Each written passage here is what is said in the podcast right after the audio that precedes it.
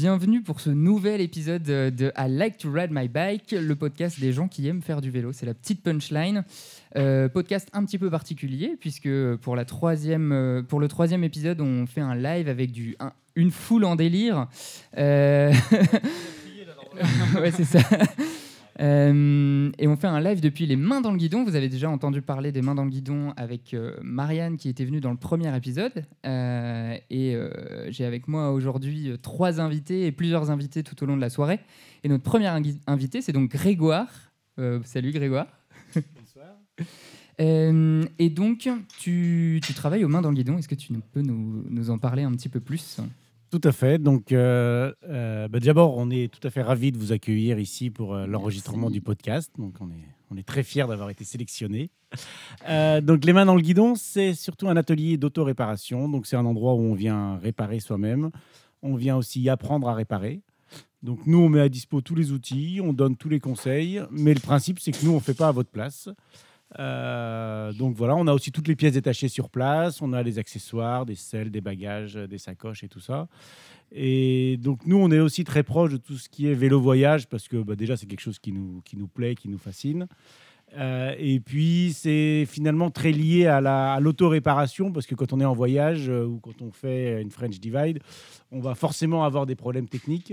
Et donc si on sait réparer soi-même, on sait être un peu autonome, on sait donc réparer tout de suite pour repartir. On n'est pas obligé d'appeler une voiture d'assistance.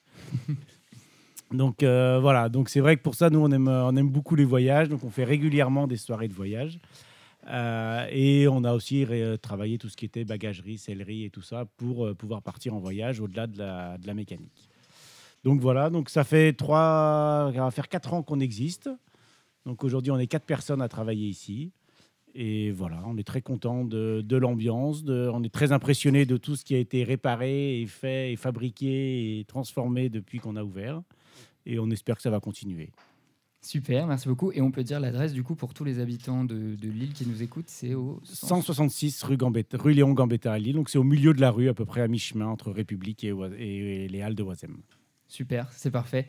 Et donc, comme euh, le disait Greg, euh, épisode encore plus spécial puisque on parle spécifiquement ce soir de la French Divide. Et j'ai Sam avec moi, le créateur de la French Divide, qui en a parlé dans l'épisode dernier aussi. Salut Sam.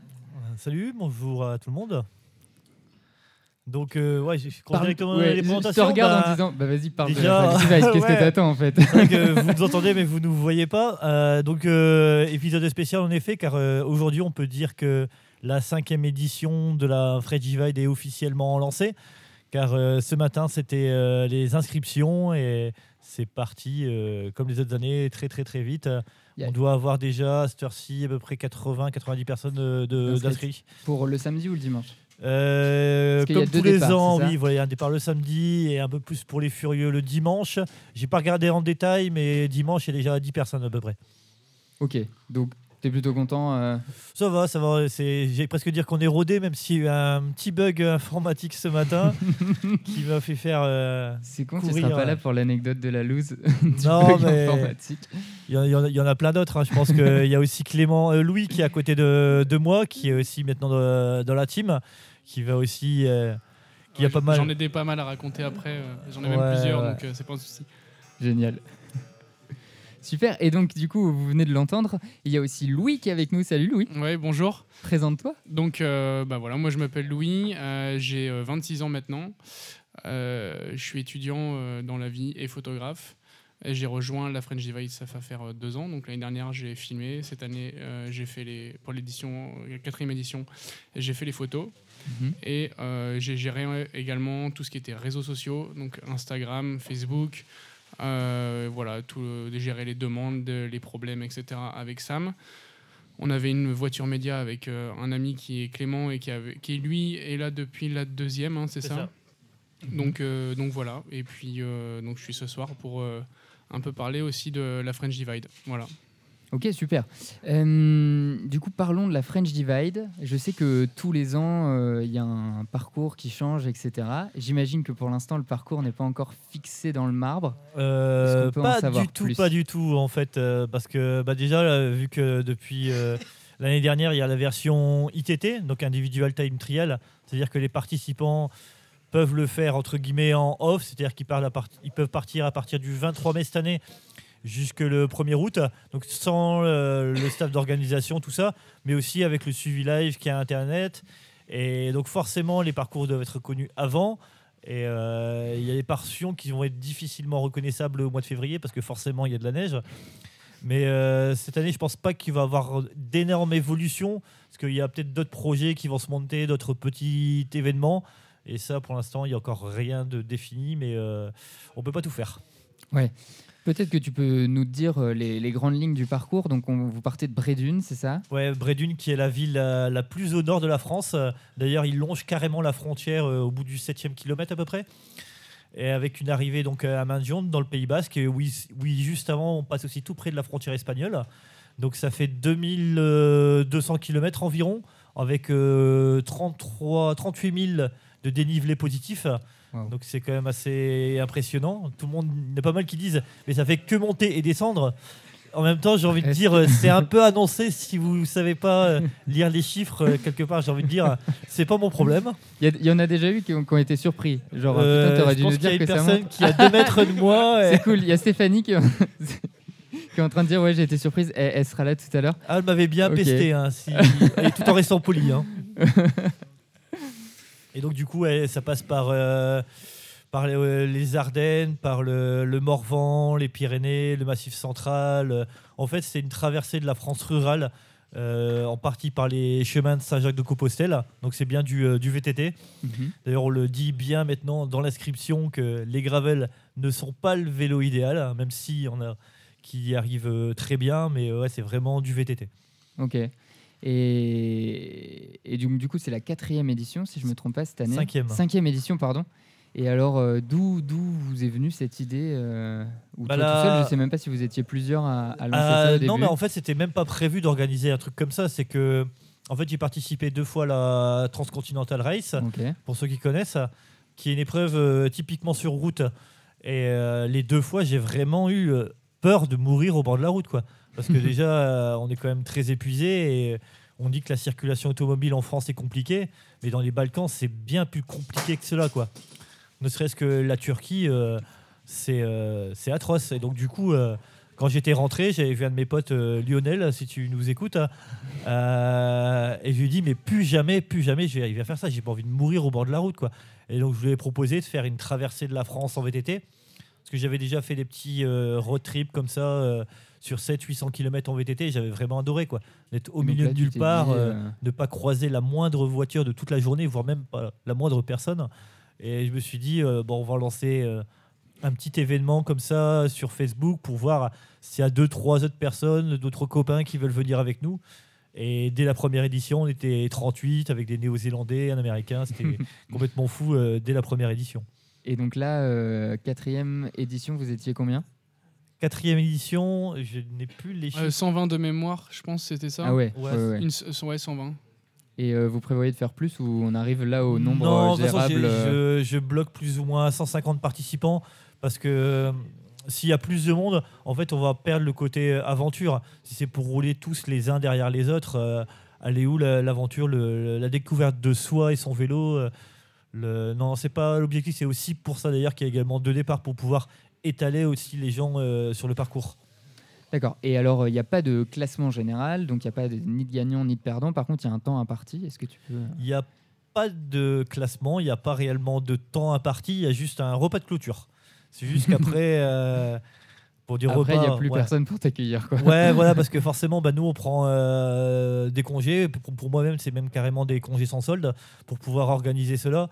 Donc, forcément, on peut pas rester indéfiniment sur, euh, sur- à, Mhm. à l'arrivée. Et c'est aussi pour ça, d'ailleurs, qu'on a créé euh, l'ITT, parce que tout le monde ne peut pas avoir ses congés à cette période-là. Tout le monde ne peut pas faire ça en moins de 15 jours. Donc, du coup, ça permet aux gens de pouvoir euh, avoir la possibilité de le faire dans des conditions de sécurité dues au tracker euh, tout au long de- de l'été. Ok, c'est génial.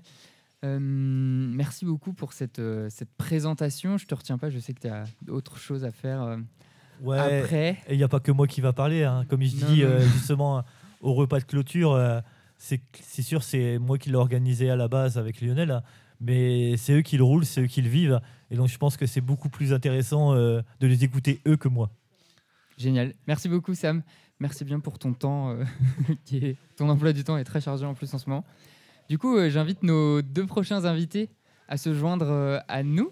Donc voilà, Stéphanie et, et David. Et pendant ce temps-là, je pose une question, une question à Louis. Du coup, toi, Ouais. tu as fait la quatrième et cinquième édition, c'est ça? Ouais, Euh. tout à fait. Troisième et quatrième. Euh, troisième et quatrième, c'est ça. Et donc, euh, en tant que photographe, tu filmes, tu prends ouais. des photos. Alors, euh, tu veux que je te raconte un peu l'histoire de comment je suis arrivé là-dedans? Comment t'es arrivé là-dedans? En gros, euh, moi j'ai toujours été un peu intéressé par tout ce qui était vidéo photo.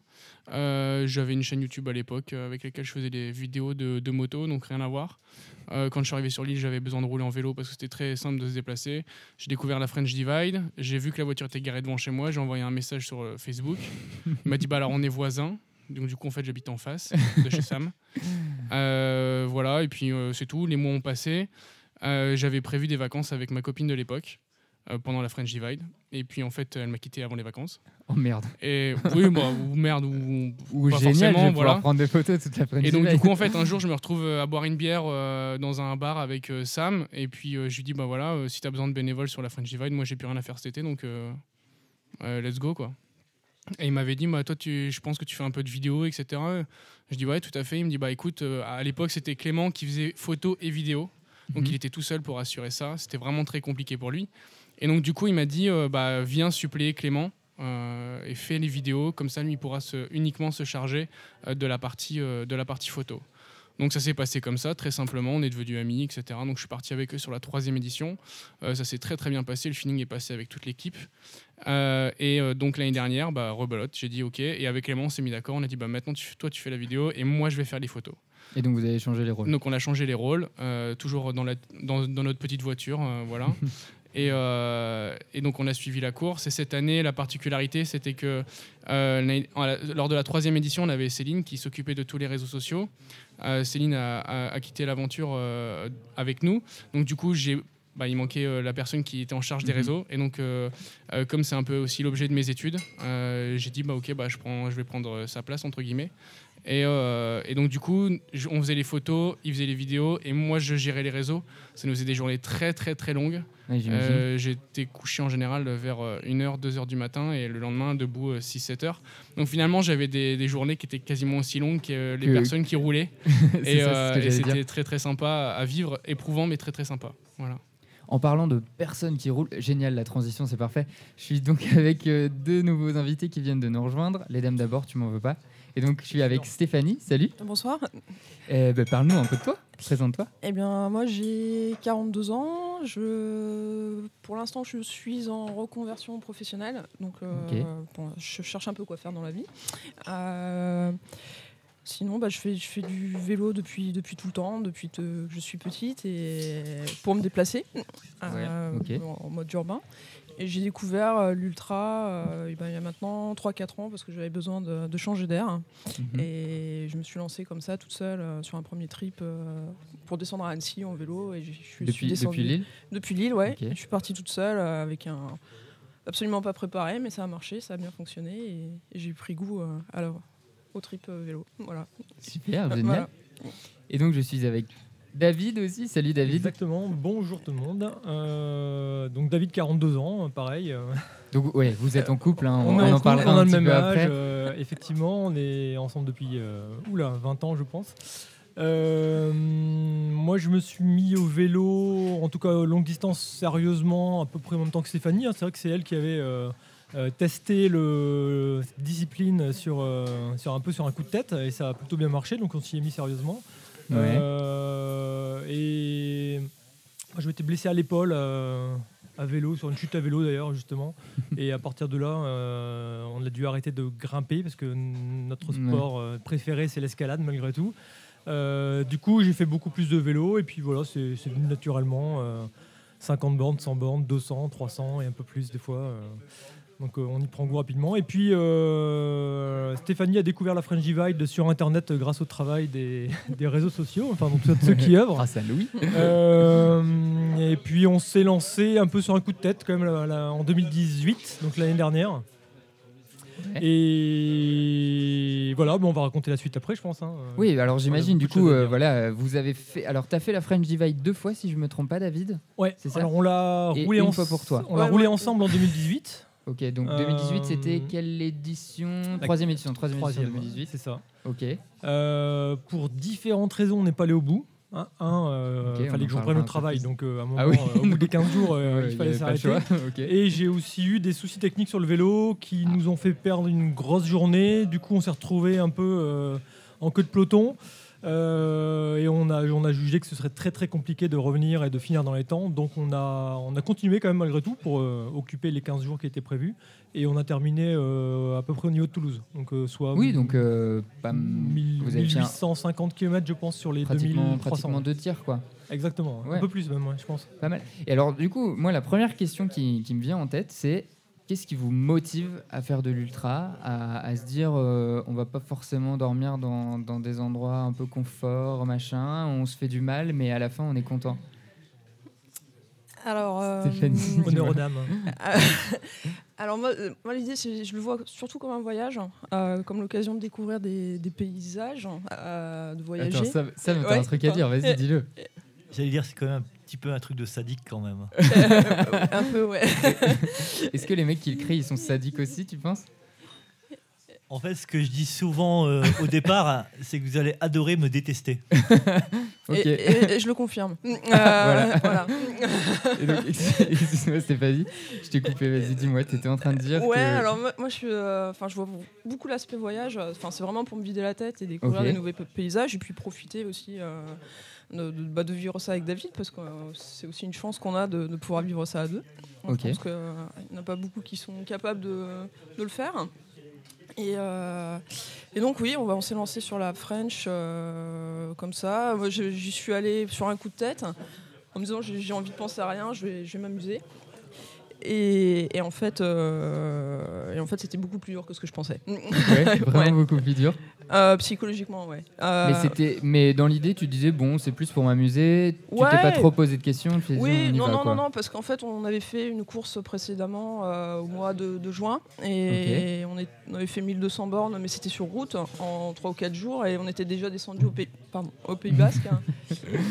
et, on s'est trouvé ça, on trouvait l'idée marrante de redescendre au Pays Basque en VTT. Ok. Et mais euh, c'était en VTT et pas sur route. Et moi, je n'avais pas fait de VTT depuis 20 ans, donc euh, Et donc, c'était. un peu technique un pour moi. Voilà. Ok. Et alors, toi, David, t'as suivi juste comme ça euh, Ouais, après pas que forcément madame avec le exactement les mêmes motivations. Moi, j'ai toujours été euh, plutôt euh, câblé endurance. mhm. Euh, donc là, pour le coup, c'est vraiment de l'endurance, hein, puisqu'il faut aligner les, les grosses journées de vélo euh, et réussir à tenir le rythme. Euh, et puis, euh, sport outdoor, donc euh, le fait d'être dehors, Ouais. euh, y compris pour dormir parfois, en- pour le coup. Donc, euh, c'est surtout ça qui m'a attiré. Et bien sûr, euh, partager quelque chose ensemble. C'est vrai que rouler tout seul sur une épreuve d'ultra, c'est facile, parce que, enfin, relativement facile. On est, le, on est, seul, quoi, seul ouais. à gérer le- la course et à gérer ses émotions, son, son rythme, etc. À deux, c'est beaucoup plus compliqué.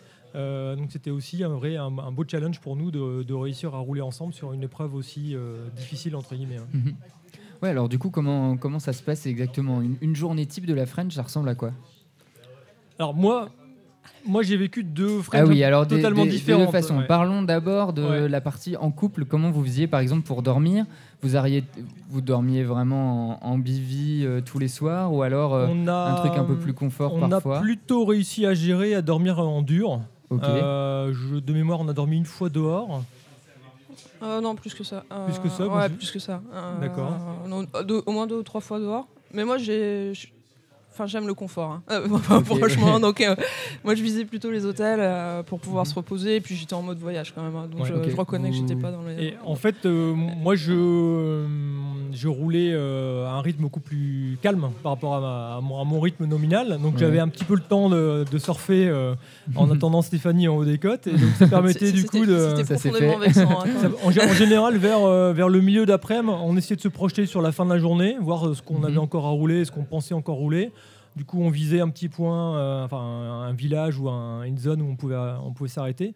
Euh, et si par chance, à cet endroit-là, à peu près, il y avait un, un endroit où dormir en dur, euh, j'appelais, je réservais, et puis on, terminait comme ça. Ok. Euh, et alors du coup, donc euh, c'est- ben, c'est ça qui est excellent, je trouve, dans la French Divide, c'est qu'on peut le faire en mode euh, un peu violence où on dort dehors et on enchaîne les kilomètres. Est-ce que c'est ce que tu as fait la deuxième fois où tu es parti tout seul? Euh, à peu près, oui. je en fait, je suis parti. Je, je m'étais dit, je partirais, euh, je roulerais en fonction de mon, mes sensations. Euh, je suis parti du coup comme une balle. Euh, alors qu'il y, avait un gros- sensation. il y avait un gros vent de face, de la pluie et tout. Pourtant, voilà, j'étais pas au taquet, mais j'appuyais bien pour avancer, pas trop prendre de retard. Euh, et en fait, j'étais en tête de la course, euh, enfin, en, tout, en tout cas du groupe parti samedi, sachant que ceux Ouais. qui partent le dimanche, forcément, ils ont 24 heures de retard Ouais. c'est facile d'avoir da- da- plus facile d'avoir de l'avance. Euh, mais j'ai tenu une semaine en tête de la course. Et c'est vrai qu'après une semaine, j'avais très rarement tapé dans le lard, si on peut dire, aussi fort, aussi longtemps. Et euh, le, le corps, a- enfin mon corps en tout cas, a eu du mal à, à suivre le rythme. Donc j'ai dû me calmer pour, euh, pour garantir d'arriver au bout euh, à peu près. Ouais, alors c'est vrai que moi je me souviens de ton arrivée au CP. euh, alors je- Sam ne l'a pas dit, mais en fait ils doivent valider des CP. Il ouais. Alors il y a Charleville-Mézières, Carré-les-Tombes euh, dans le Morvan et euh, dans le Tarn il y a euh, Puis celle-ci. Puy-Celle-ci, merci. Et après l'arrivée. Et euh, moi je me souviens de, de ton arrivée à Puy-Celle-ci. Euh, Puy-Celle-ci, les 60 km avant Puy-Celle-ci, c'est un enfer. C'est la partie la plus compliquée de la, di- de la divide. Euh, les gens mettent très très très très longtemps à le faire, en moyenne. hein. Après, il y en a qui Mhm. passent ça, euh, voilà. Mais euh, et je me souviens de ton arrivée, c'était, ouais, t'étais dans un sale état quand même. hein. Ouais, ouais, j'ai passé quelques heures difficiles avant d'arriver à celle-ci, on va dire. D'ailleurs, de mémoire, vas-y. t'es arrivé à 14h, t'as mangé, t'es allé te coucher. Euh, jusqu'au lendemain. Ouais, ouais, complètement. Ouais, ouais, ouais. Là, j'ai vraiment tout donné pour arriver au CP3, euh, le, le- entre guillemets, le plus vite possible. Et voilà, et rester à, à peu près bien classé. Euh, mais là, j'ai senti qu'il fallait que je m'arrête. euh, le temps suffisant pour me refaire. Mais j'ai réussi à repartir à peu près normalement le lendemain matin, En roulant moins vite. Et donc finalement, tu as fini en, en combien de temps les 2300 Euh, j'ai fini en euh, un bornes peu moins de 12 jours, euh, 11, jours euh, 11 jours, 20 heures, ou un truc du style. euh. Et, là- donc, et euh, alors là, l'arrivée, ça doit être. euh, Alors, bah, c'est très particulier. En fait, le, le moment clé, c'est de voir le panneau euh, Mendionde, avec, euh, enfin Mendionde, pour reprendre euh, l'accent local, euh, où là, on se dit, bon, ça y est, euh, il n'y a plus bon. Ouais, ouais. qu'un un dernier segment pour arriver au bout. Euh, mais en fait, je suis arrivé à 2h du mat, et il n'y avait euh, pas de lumière. C'est un tout petit village en, plein dans la nature ou presque, donc euh, pas de lumière à part celle de, de ma lampe avant sur le vélo. Euh, personne à l'arrivée, puisqu'ils étaient tous en train de dormir. Ouais, en fait, ce qui s'est passé, c'est que en fait, on pensait que t'allais dormir. On a- et donc, on s'est- on- C'était on mal me En général, on- reste, sur- voilà. Surtout à l'arrivée, on essaye de rester tard. Euh, Ouais. Je me souviens sur l'épisode euh, sur la French Divide 3, il y a un gars qui est arrivé à 4h du matin. Parce qu'ils ont les trackers ok, sur le Mhm, GPS, ouais, ouais. et, euh, sur le vélo, pardon, et nous on peut les voir sur l'application, on peut les voir évoluer, voir à quelle vitesse ils vont à peu près, et donc on arrive à estimer plus ou moins euh, leur date d'arrivée à peu près, en Mhm. connaissant le parcours. Et euh, en fait, vraiment, on pensait que tu allais dormir. Et euh, Mais- c'est vrai que quand on a appris le lendemain matin euh, que tu étais arrivé dans la nuit, bon, le- ouais, c'est vrai que bon voilà quoi, on était un peu Oh, déçus. ce- mais, ce qui s'est Ouais. ce qui s'est passé en fait, c'est que effectivement, j'ai consulté le tracker aussi euh, au moment du, du repas du soir. Euh, et là, j'ai vu qu'il y avait un gars 50 km derrière moi. Donc je me dis, soit je dors, le gars me double et je termine euh, derrière lui, soit je roule, hein, je finis tranquillement, enfin tranquillement. Je, je termine pour finir dans la nuit et puis je garde euh, entre Tu guillemets ma, place, place, ouais, au, non-classement puisqu'il n'y a pas de classement. Euh, et j'ai décidé de finir parce que j'ai pas trop envie de commencer à sortir la, la tente ou de dormir dehors, Ouais, ouais. euh, de Tu bricoler. t'es dit, voilà, c'est bon, c'est sûr, je vais finir 50 ce soir, j'y vais. Quoi. Exactement. Ok. Ça s'est joué comme ça. Et, euh, et alors, du coup, oui, euh, je voudrais parler un petit peu aussi du, du côté orga. Vous, vous. Donc, on le rappelle, il n'y a aucune assistance. Alors non, c'est donc sans assistance. Euh, ce qu'on appelle sans assistance attirée, c'est-à-dire qu'on on- on peut demander de l'aide aux, aux personnes qu'on croise. Bien évidemment, Mhm. on peut aller acheter dans la supérette. Si on croise, ça arrive très souvent d'ailleurs, euh, on a des spécialistes euh, qui sont- qui- euh, qu'on connaît euh, qui demandent de l'eau à 19h et qui finissent par manger et dormir chez l'habitant. Il y en a qui c'est- dont c'est leur spécialité. Donc ça, c'est autorisé. Ce qu'on n'a pas le droit, c'est d'avoir la famille qui, par exemple, nous suit en camping-car ou, euh, ou- Pour, ou- ou nous donne euh, à manger, euh. ou, récupérer une sacoche parce qu'on voit qu'il fait beau et puis les affaires de pluie, on peut les rendre. Voilà, ça c'est strictement interdit. Et même nous, en tant qu'organisateurs, entre guillemets, on n'a pas le droit, euh, sauf venir, euh, bien euh, sûr non-assistance à personne en danger, hein, on s'entend, mais on n'a pas le droit de les aider. Et donc, pour parler un peu orga, si tu veux que je parle un peu or- Ouais, organisation, alors nous sur la, sur la French Divide euh, 3, on avait trois voitures. Sur la French Divide de l'année dernière, par contre, donc cette année, pardon, on a quatre, on avait deux voitures. Donc il y avait Sam qui était avec euh, son frère, qui nous aide chaque année euh, en tant que bénévole, qui vont au checkpoint. Et nous, on est voiture, euh, on est voiture volante, en, quelque sorte. C'est-à-dire que nous, en fait, on dort dans les mêmes conditions que. En fait, on fait tout pareil, sauf qu'on est en voiture. Et vous dormez dans la voiture On- Alors, euh, moi, non, parce que t'as vu quand j'étais grand, bah, voilà, je Oui, fais deux alors vous le voyez pas, Voilà. mais Louis est très grand, Voilà. Et j'ai une euh, C3. Ah, ok. donc ça ne passe pas du tout. Ça, Même assis, comptes, ça doit être, Ouais, non, c'est pas possible. Donc, j'avais retiré la banquette arrière, j'avais fabriqué un plancher parce que bah, on se balade avec tout le matos photo, tout le matos vidéo, de quoi dormir, donc une tente, euh, etc., etc. Et en fait, notre technique, c'est exactement la même que ce que vient de raconter David, c'est qu'en fait, on dort. On a, euh, par exemple, là, cette année, on a dormi euh, une fois dans un lit sur 15 jours. Ouais. C'est-à-dire qu'on a dormi euh, dans des champs, on prenait Google Maps le soir. Moi, je conduisais, Clément, il faisait OK, euh, là, il y a une étendue d'herbe. Bon, bah, allez, on va voir. Et bam, on allait là-bas. S'il y avait quelque chose pour dormir, on dormait. Parfois, c'est dans un champ. On s'est réveillé un matin. Parce qu'on arrive, il fait noir. hein, il fait Mhm. il est minuit, une heure, parce qu'on a retouché les photos au resto, machin, truc. On les a mis. On a préparé les posts Facebook pour le lendemain. Pour que, comme ça, la journée, on ait plus ou moins rien à faire. On peut tout faire faire, au ouais. téléphone. Et en fait, euh, des fois, on arrive euh, donc dans cette étendue d'herbe. Et ce jour-là, on s'est réveillé. Il y avait les vaches à gauche, les chevaux derrière, euh, un fanion, vous savez, comme sur les espèces de centres d'aéromodélisme ou de parachute. Je pense qu'on était sur un- une piste d'atterrissage de, de parachute ou le deltaplane, je sais pas ce que c'était, avec des maisons au loin. Enfin bon, bref. Donc voilà. Donc il y a plein d'anecdotes comme ça. Et on va pas passer euh, tout le podcast là-dessus, mais euh, bah, j'ai- on a des histoires à- folles à raconter. Je pense qu'on a à la fin autant d'anecdotes à raconter que finalement aussi les euh, les, riders. ouais. Mais, euh, mais donc voilà, donc nous c'est ça. Et après il faut essayer de trouver de la Wi-Fi pour pouvoir envoyer les photos sur les posts, les machins, essayer de faire vivre euh, un peu la course euh, pour la famille et puis bah, pour les gens qui suivent ça, parce qu'on a quand même un peu de, de gens qui suivent euh, sur les réseaux. Mhm. Et, euh, et donc, euh, donc voilà, c'est un peu notre, notre job. Et donc euh, Samuel et, et Seb, son frère, qui eux en général attendent au CP et jugent de savoir quand est-ce qu'ils vont au second CP. Parce qu'il faut toujours Oui. gérer entre les premiers, savoir si on, on va voir le premier ou si on attend les derniers au, au prochain CP, etc. Donc ça c'est un choix qui est compliqué à faire. Mais eux vraiment attendent au checkpoint pour pouvoir valider, discuter un petit peu avant que les, les gars repartent. D'abord que Voilà. tout se passe bien quand même. C'est ça, et- ouais. etc.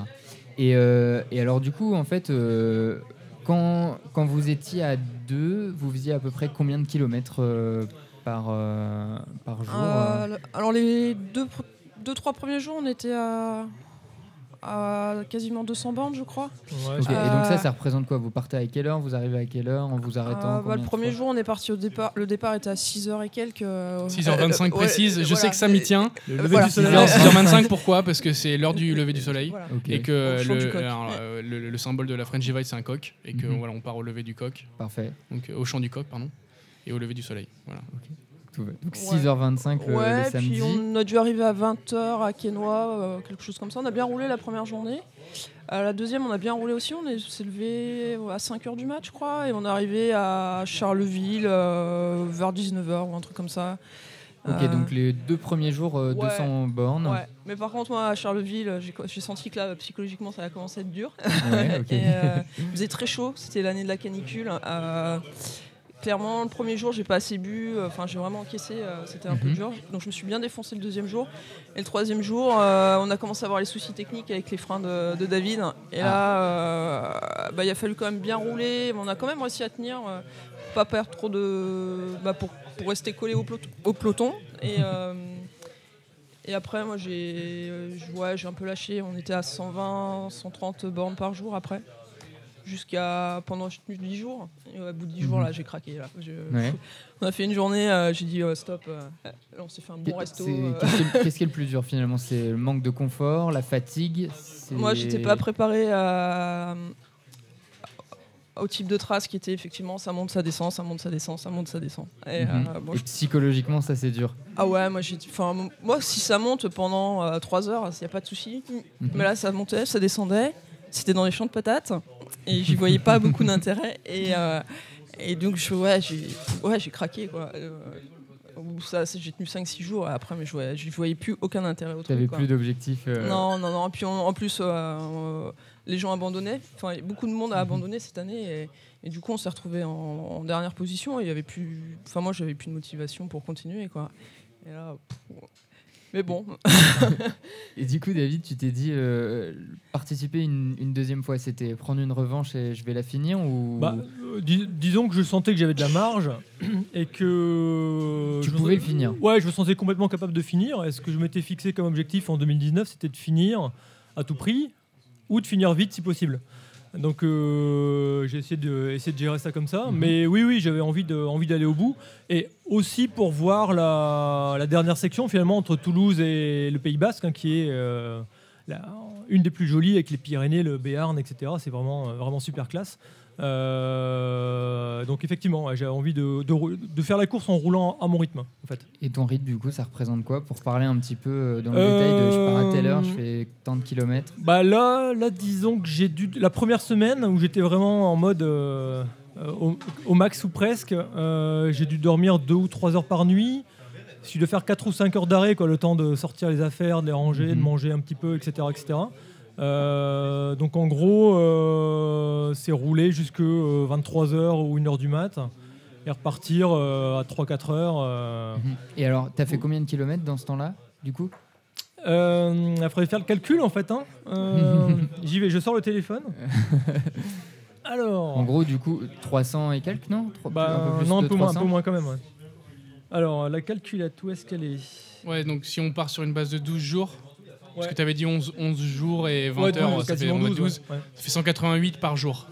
Ok, mais tu étais hyper constant et tu faisais ça tous Ah, les pas jours du tout, pas du tout parce que non, non, mais ca- carrément parce que les, les sections sont très très variées, Mhm. elles sont variées, donc euh, il y a vraiment des sections roulantes hein, où on va faire du chemin euh, type gravel ou de, même de la route sur plusieurs euh, dizaines de kilomètres parfois.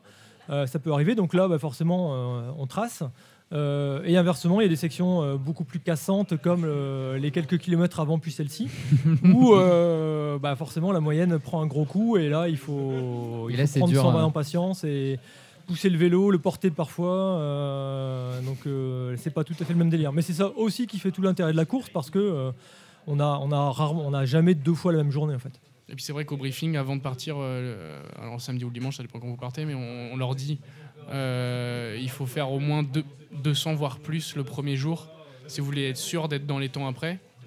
Et en général, ça se vérifie. hein. Euh, les gens qui Ouais. n'arrivent pas à faire, euh, qui arrivent pas à être le lendemain dans la journée à Charleville, après c'est très compliqué parce que c'est vrai que les- le, le nord jusqu'au Morvan c'est très roulant. Et après, euh, après c'est vraiment hardcore. Donc euh, si on Et gagne donc pas là, des euh, kilomètres ouais, il faut avoir un peu de marge. Après, c'est compliqué, ouais. Ouais, aussi. prendre, prendre du retard dès le départ, ça doit plomber le moral et c'est vrai qu'en général, tout le monde essaie de faire le maximum au début pour, euh, pour prendre le maximum d'avance. Et alors, du coup, euh, t'es allé jusqu'à Toulouse, t'es allé jusqu'au bout. Pour vous, la, la plus belle partie de, de la French, c'est quoi? Ah, moi Pas forcément les, les paysages, mais peut-être aussi émotionnellement. Moi, euh, moi, c'était le Morvan parce que parce que c'était la partie qui était redoutée par tout le monde, qui était annoncée comme très très technique. Donc moi, je suis, je suis nulle en VTT, donc euh, je me suis dit ça, ça va être une catastrophe. Et en fait, je me suis éclatée dans le Morvan. Je, euh, mais vraiment, c'était super beau. c'était technique, mais faisable pour moi. Et ouais, je me suis éclatée. C'était la, la super belle surprise. Ouais. Et d'ailleurs, nous, nous, on s'arrêtait aussi tout le temps pour prendre des photos. C'est aussi pour ça qu'on n'avançait pas si vite que ça. Parce Ok. que euh, bah, on était en mode voyage quand même. hein. donc, euh, on a ramené pas mal de photos et on s'est même trimballé un drone. donc, euh, Ah, euh, ouais, ouais. Donc, euh, voilà. On n'est pas, on vous, n'est pas allé vous pourrez bout, nous mais- dire tout à l'heure, et, et je le mettrai dans, dans les descriptions du, du podcast, mais vous avez sûrement fait un article, je sais même, déjà, Ouais. vous avez fait un article, il y a des vidéos, etc. Euh, vous, vous donnerez toutes ces infos à la fin. Et alors, toi, David, qu'est-ce qui te. Euh, moi, j'en retiens trois. Alors, la plus belle section, c'est les Monts des Flandres, il faut bien le dire. Euh, je, suis, je suis très chauvin et je, je suis de la région. on donc, sent euh, l'objectivité quand même. voilà, c'est exactement. c'est pas grave. Après ça, bon, oui, les Pyrénées, oui. euh, bon. Bon. Non, non, c'est vrai que le, le Morvan, c'était une très belle surprise parce que c'est bizarrement une région Tu très peu connue. pas très Ouais, peu exactement, connu, ouais. d'accord. Et pour le, pour le coup, c'est à quelques heures d'ici, à deux heures de Paris. On est en pleine nature. Ça vaut les Vosges, en fait, hein, Mhm. sans aller jusque-là. Euh, c'est pour le coup très classe et les chemins sont vraiment, vraiment très jolis. On a des très grosses sections en pleine forêt pendant des kilomètres et des kilomètres sans, sans rien croiser. Euh, ça, c'est très classe. Et euh, après ça, je dirais le Béarn et encore mieux le, le Pays Basque. Ouais. Où là, il y a vraiment une typologie de terrain très très spécifique et, et il faut le voir pour le croire. hein. Et alors, toi, Louis, euh, du, du point de vue du photographe, tout est. Tout est très différent. Euh, Ouais. C'est vrai que euh, moi j'aime beaucoup tout ce qui est le col Saint-Laurent, qui est le point culminant que, que, que les riders passent. euh, là, il y a 1000 Quelle euh, hauteur ouais. Euh, col Saint-Laurent, donc c'est en Auvergne, si je dis pas de. 1300, 1500, 1500, ouais. 1005, ouais. 1005, et pour la petite histoire, cette année, euh, on savait que. Alors, l'année dernière, la- sur la 3, on a eu énormément de chance. Donc en 2018, je sais plus comment je vis. En 2018, on, euh, il faisait euh, très beau, un grand soleil, pas un nuage, c'était magnifique.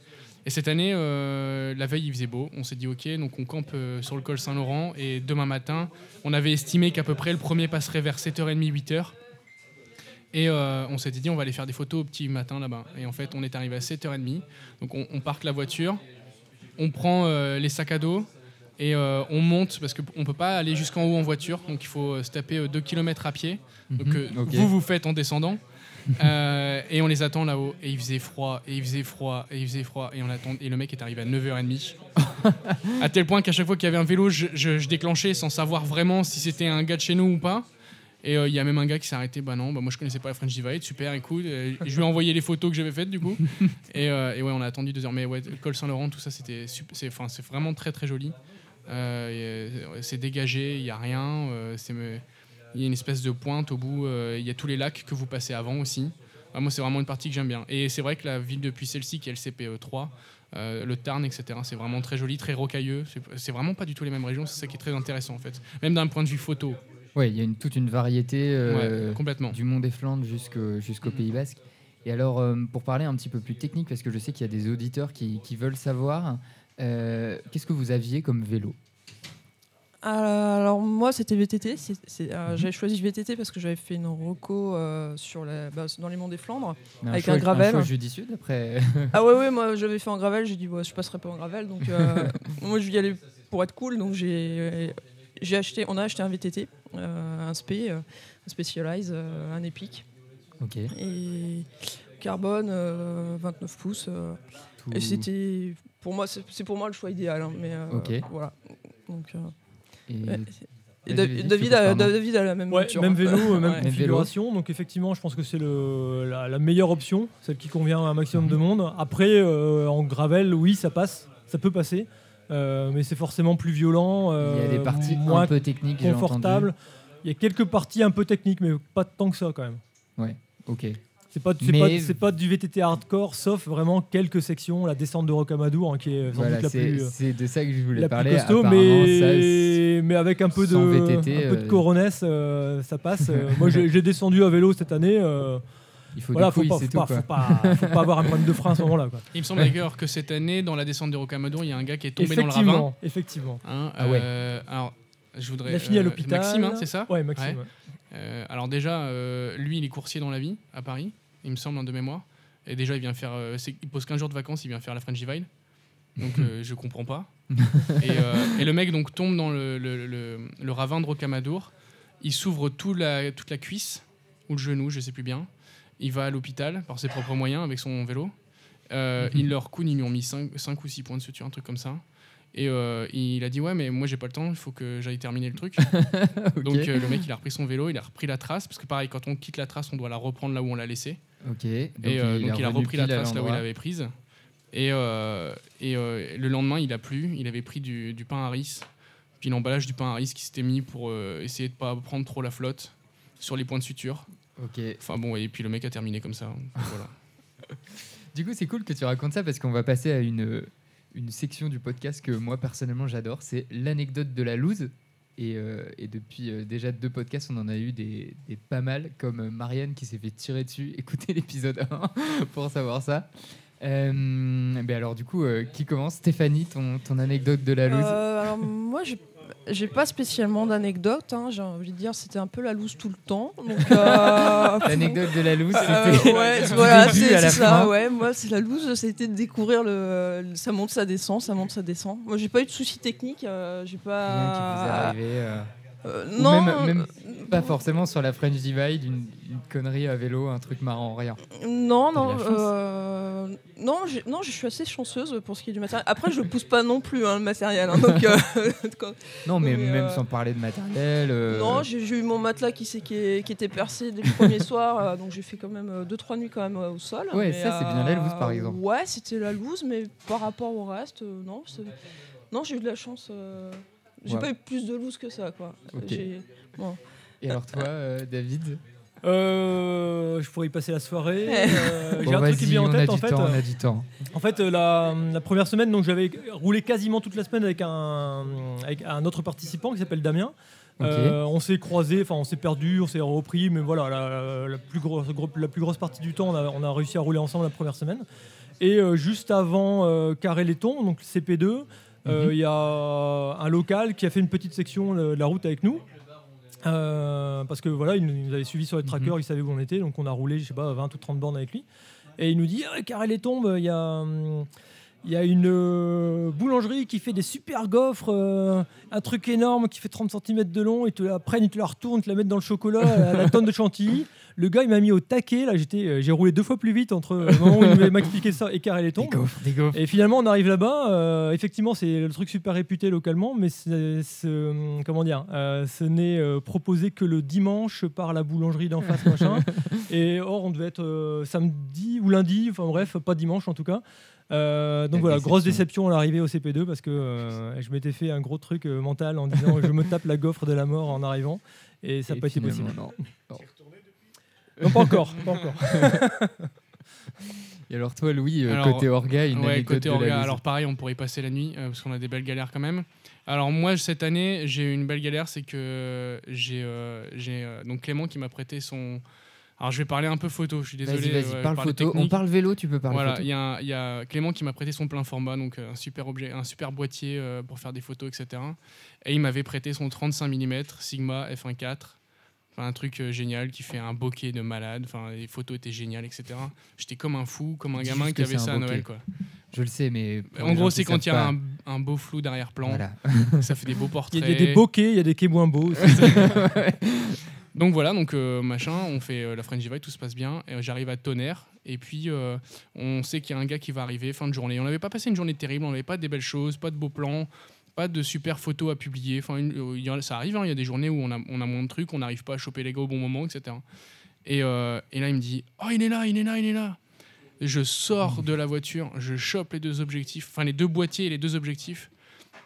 Et dans la précipitation, je perds le boîtier. Et là, je vois. En plus, on était dans une grosse pente. On s'était mis là vraiment stratégiquement pour avoir les maisons typiques de tonnerre dans la grosse montée. euh, je sais plus combien de pourcents. euh, vraiment, voulait avoir des gueules euh, fatiguées, euh, Mhm. machin.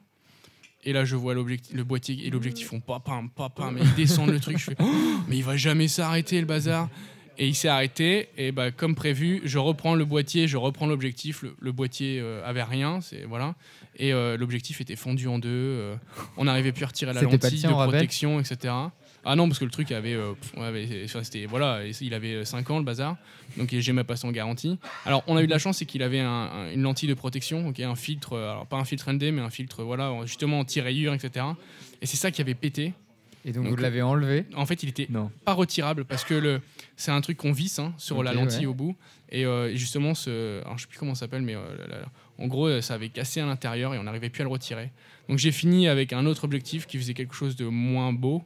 Bon, on fait avec les moyens du bord, hein, euh, voilà, Pas le choix. pas le choix. Et euh, on n'avait pas 800 euros à remettre dans- à la Fnac euh, du coin euh, pour aller racheter un objectif. Donc euh, on a fait avec ce qu'on avait. Ça s'est bien passé, enfin je pense. Et puis, euh, puis voilà, mais on a réussi à réparer l'objectif en rentrant et ça m'a fait du bien. mais j'ai passé, je vous avouerai, 10 jours euh, la fin de French Divide en me disant, bah, voilà, j'avais sur- ventre, ouais, exactement. merde, de savoir comment ça va se passer, je vais peut-être devoir débourser de l'argent, machin, un truc. Donc euh, voilà, c'était mon anecdote de la loose cette année, mais ouais, pareil, on en a plein à raconter quoi. Bah, T'inquiète pas, il y aura un autre moment où, où vous pourrez dire. Merci beaucoup, euh, David et Stéphanie. Merci. Avec plaisir. Euh, des gens euh, qui nous racontent des histoires euh, complètement folles. Et du coup, il y a deux nouveaux invités qui vont nous rejoindre. Euh, c'est Clément et, euh, et Rémi. On va les laisser euh, les laisser s'installer euh, et on va. Tu peux, tu peux amener ta bière. euh, Ah non, il vient de la finir, du coup, il va faire un podcast bourré. salut Clément. Du coup, Clément vient de s'installer. Bah, salut. Bonjour. Je suis Ben, mal à l'aise devant un micro. Non, mais t'en fais pas, ça va aller. T'as juste à parler un petit peu plus proche, tu vois, comme moi là. Et puis, euh, et puis bah, vas-y, présente-toi, Clément. Bah, bonjour, moi c'est Clément, je suis étudiant, j'ai 22 ans. euh, moi, pour le moment, tout ce que j'ai fait en vélo, je l'ai fait euh, complètement fauché parce que j'ai pas d'argent. Mais sinon, On va, on va faire une page de dons pour Clément. Et puis il le mérite, c'est ça le pire. Ouais. Ouais. mais sinon, même fauché, euh, bah, pour l'instant, j'ai pas encore eu de d'abandon, tout ça sur les. Donc t'as fait la French de- Divide ouais. euh, plusieurs fois déjà? Non, une fois en 2017 avec. Rémi d'ailleurs. Avec Rémi. Rémi qui est là aussi. Salut. Salut. Présente-toi. Donc, euh, ben, moi, Rémi, j'ai 35 ans, donc je suis cartographe. Donc, euh, je travaille dans le sport, dans la course. Donc, ouais, j'ai fait, j'ai fait la, la French Divide en 2017, euh, donc la même année que Clément, la deuxième, la deuxième année. Donc, euh, voilà. Et puis, j'avais tenté en 2018 en m'inscrivant à la dernière minute, mais c'était pas une bonne idée au final. Donc, T'as Voilà. pas continué en 2018 non, j'ai continué, mais en off. Avec, euh, Et il, a, il a bu des bières avec nous Voilà. euh, aussi au checkpoint et à l'arrivée, c'était très très bien comme ça. C'est ça, c'est ça, exactement. Ok, du coup, euh, je voulais euh, aborder un autre sujet avec vous, qui est plus le côté euh, préparation finalement. Est-ce qu'on se prépare beaucoup pour la French Divide? Est-ce qu'on y va un peu les mains dans les poches et on voit ce que ça fait? Euh, Vous, de votre côté, c'était comment Je- je- Ils sont en train de se faire des signes là, vous voyez pas Vas-y Clément, t'as un truc à dire peut-être Non, non, c'est Rémi. Non, non, ouais. Vas-y Rémi. Alors, euh, bah, pour la préparation, bah, moi, c'était ma première épreuve de bikepacking euh, longue distance. Moi, je viens du, du VTT, euh, donc plus courte distance euh, sur. T'étais en VTT là pour la French. Non, j'étais en gravel. Ok. Mais avant, je faisais du VTT en compétition. Donc euh, là, c'était vraiment ma première épreuve de longue distance sur laquelle je m'inscrivais. Donc le but pour moi, je me suis inscrit en février, donc pour le mois de- d'août. Donc euh, la préparation, ça a été, bah, j'ai toujours un- une, base d'entraînement que j'avais avec le, le VTT et course à pied. Donc là, ça a été d'augmenter les distances au fur et à mesure de, de- pour la French Divide et d'arriver à 200 km par jour. C'était mon objectif. Donc j'ai fait mon premier 200 km tout terrain un mois avant la French Divide. Voilà. Et mon Et là, deuxième t'étais de- 200, c'était le premier jour de la French Divide. Là, t'étais dans, dans quel état d'esprit? Tu t'es dit, bon, ça va passer, on fait comme ça et on verra ou- Ouais, bah en fait, je pensais être prêt parce que euh, bah, j'ai quelques années de compétition derrière moi, j'ai voilà, j'ai un, un gros bagage sportif, donc euh, je pensais être prêt.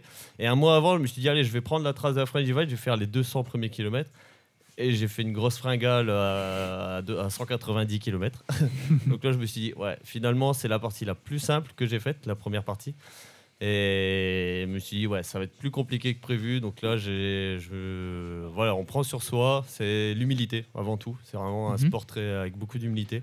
Donc euh, voilà, j'ai bien pris sur moi. Je me suis reconcentré. Ça a été beaucoup dans la tête, beaucoup des, des objectifs. C'est ce que je disais à Clément qui a fait la TCR euh, cet été. C'est que la longue distance, voilà, on va faire 200 km par jour ou plus ou moins. Enfin, on roule. euh, voilà, moi je roule entre euh, entre 10 et 18 heures maximum que j'ai Mhm. roulé sur une journée. Mais en fait, il faut pas viser les 200 km, il faut pas viser les 2200 km quand on, enfin quand je me suis engagé sur la moi mon but c'était le prochain euh, ravitaillement. Donc allez, dans deux heures, je m'arrête dans tel patelin, j'ai un roadbook où je sais qu'il y Tu a savais tel- qu'il fallait voilà. t'arrêter là. euh, Je sais que là, il y a, y y quelque chose, il y a des commerces, il y a une boulangerie, un bar, et je, voilà, je me fixe des objectifs. Donc, y a ça, c'est une préparation aussi en amont de Ouais. tiens, il y a des patelins là où Oui, je vais pouvoir ça. m'arrêter. euh, Ouais, ouais. Ça te prend du temps ça à faire ou- Bah, en étant cartographe, pour moi, c'est pas trop compliqué. Ouais, c'est le kiff euh, quoi. de- bah, cool. voilà. Moi, c'est le côté que j'a- j'apprécie vraiment. Mais oui, non, non, c'est du boulot et mon roadbook qui me sert tout le temps. Et c'est vrai que quand je roule avec d'autres personnes, je suis ah bah dans autant de kilomètres, il y a ah bah comment tu le sais? Je- Bah j'ai mon roadbook. Ah, c'est cool et tout. Donc en fait, Bah, tu as ton carnet où tu notes tous les bah, en passages. fait, ouais, j'ai une euh, espèce de, de profil de la, de la trace. mhm. et où je sais que à autant de kilomètres, il y a tel patelin, tel patelin, tel patelin, et, et, euh, dans ce patelin, il y a de quoi se ravitailler ou pas. Il y a un camping, il y a, enfin voilà, tout ce que tout ce qui peut être utile, toutes les infos utiles euh, qui me servent. Donc ça, c'est de la préparation en amont. Donc avant, euh, avant la, la French Divide que j'avais faite et que je fais toujours maintenant pour le bikepacking. Ok. Et alors, euh, toi, Clément, comment tu te prépares Sachant que du coup, j'ai l'impression que, que tu... Non. Tout le monde rit de Non, l'autre mais côté vous quand je verrez pose cette que c'est alors Ils c'est rigolent parce qu'ils deux sont profils, euh, deux profils totalement différents. Bah vas-y, expose tes différences, c'est très bien. Ouais, non, bah, m- moi j'ai un sport d'extérieur aussi. J'ai fait pendant, j'ai fait 8 ans de canoë euh, avant de faire du vélo. Et Mhm. l'année avant la French Divide, j'ai commencé à faire du vélo avec un vieux vélo, un mené euh, en acier Columbus. Ok. Et euh, du coup, euh, du coup, j'avais pas de vélo vraiment euh, prévu pour euh, la French Divide. Et du coup, euh, avec mon budget, donc, j'ai acheté mon premier vélo qui avait un groupe pas terrible en Sora. Euh, j'ai acheté mes premières sacoches euh, et je suis parti avec ça. Grosso modo, un GPS que j'ai utilisé un mois avant. Je savais bien m'en servir, il n'y a pas eu de problème avec ça, mais j'avais pas de fond de carte. Donc, bon, tant pis. voilà, et je suis parti. Excuse-moi. non, mais euh, vous avez le droit de rigoler. hein, allait bien, j'avais juste pas la carte, mais c'est pas grave quoi. Mais euh, voilà, donc je suis parti avec tout ça et j'ai pas eu de soucis jusqu'à un certain nombre de kilomètres. Au fur et à mesure des kilomètres, bon, j'ai accumulé les crevaisons, une quinzaine, mais je me suis dit, bon, c'est pas pire que les autres, hein, j'ai des pneus comme les autres, les autres aussi doivent crever, mais les autres, je les voyais pas, donc je me dis, bon, je répare, c'est pas grave. Ok. Et puis euh, à la mi-course, je dis, putain, moi j'ai déjà crevé 8 fois et toi?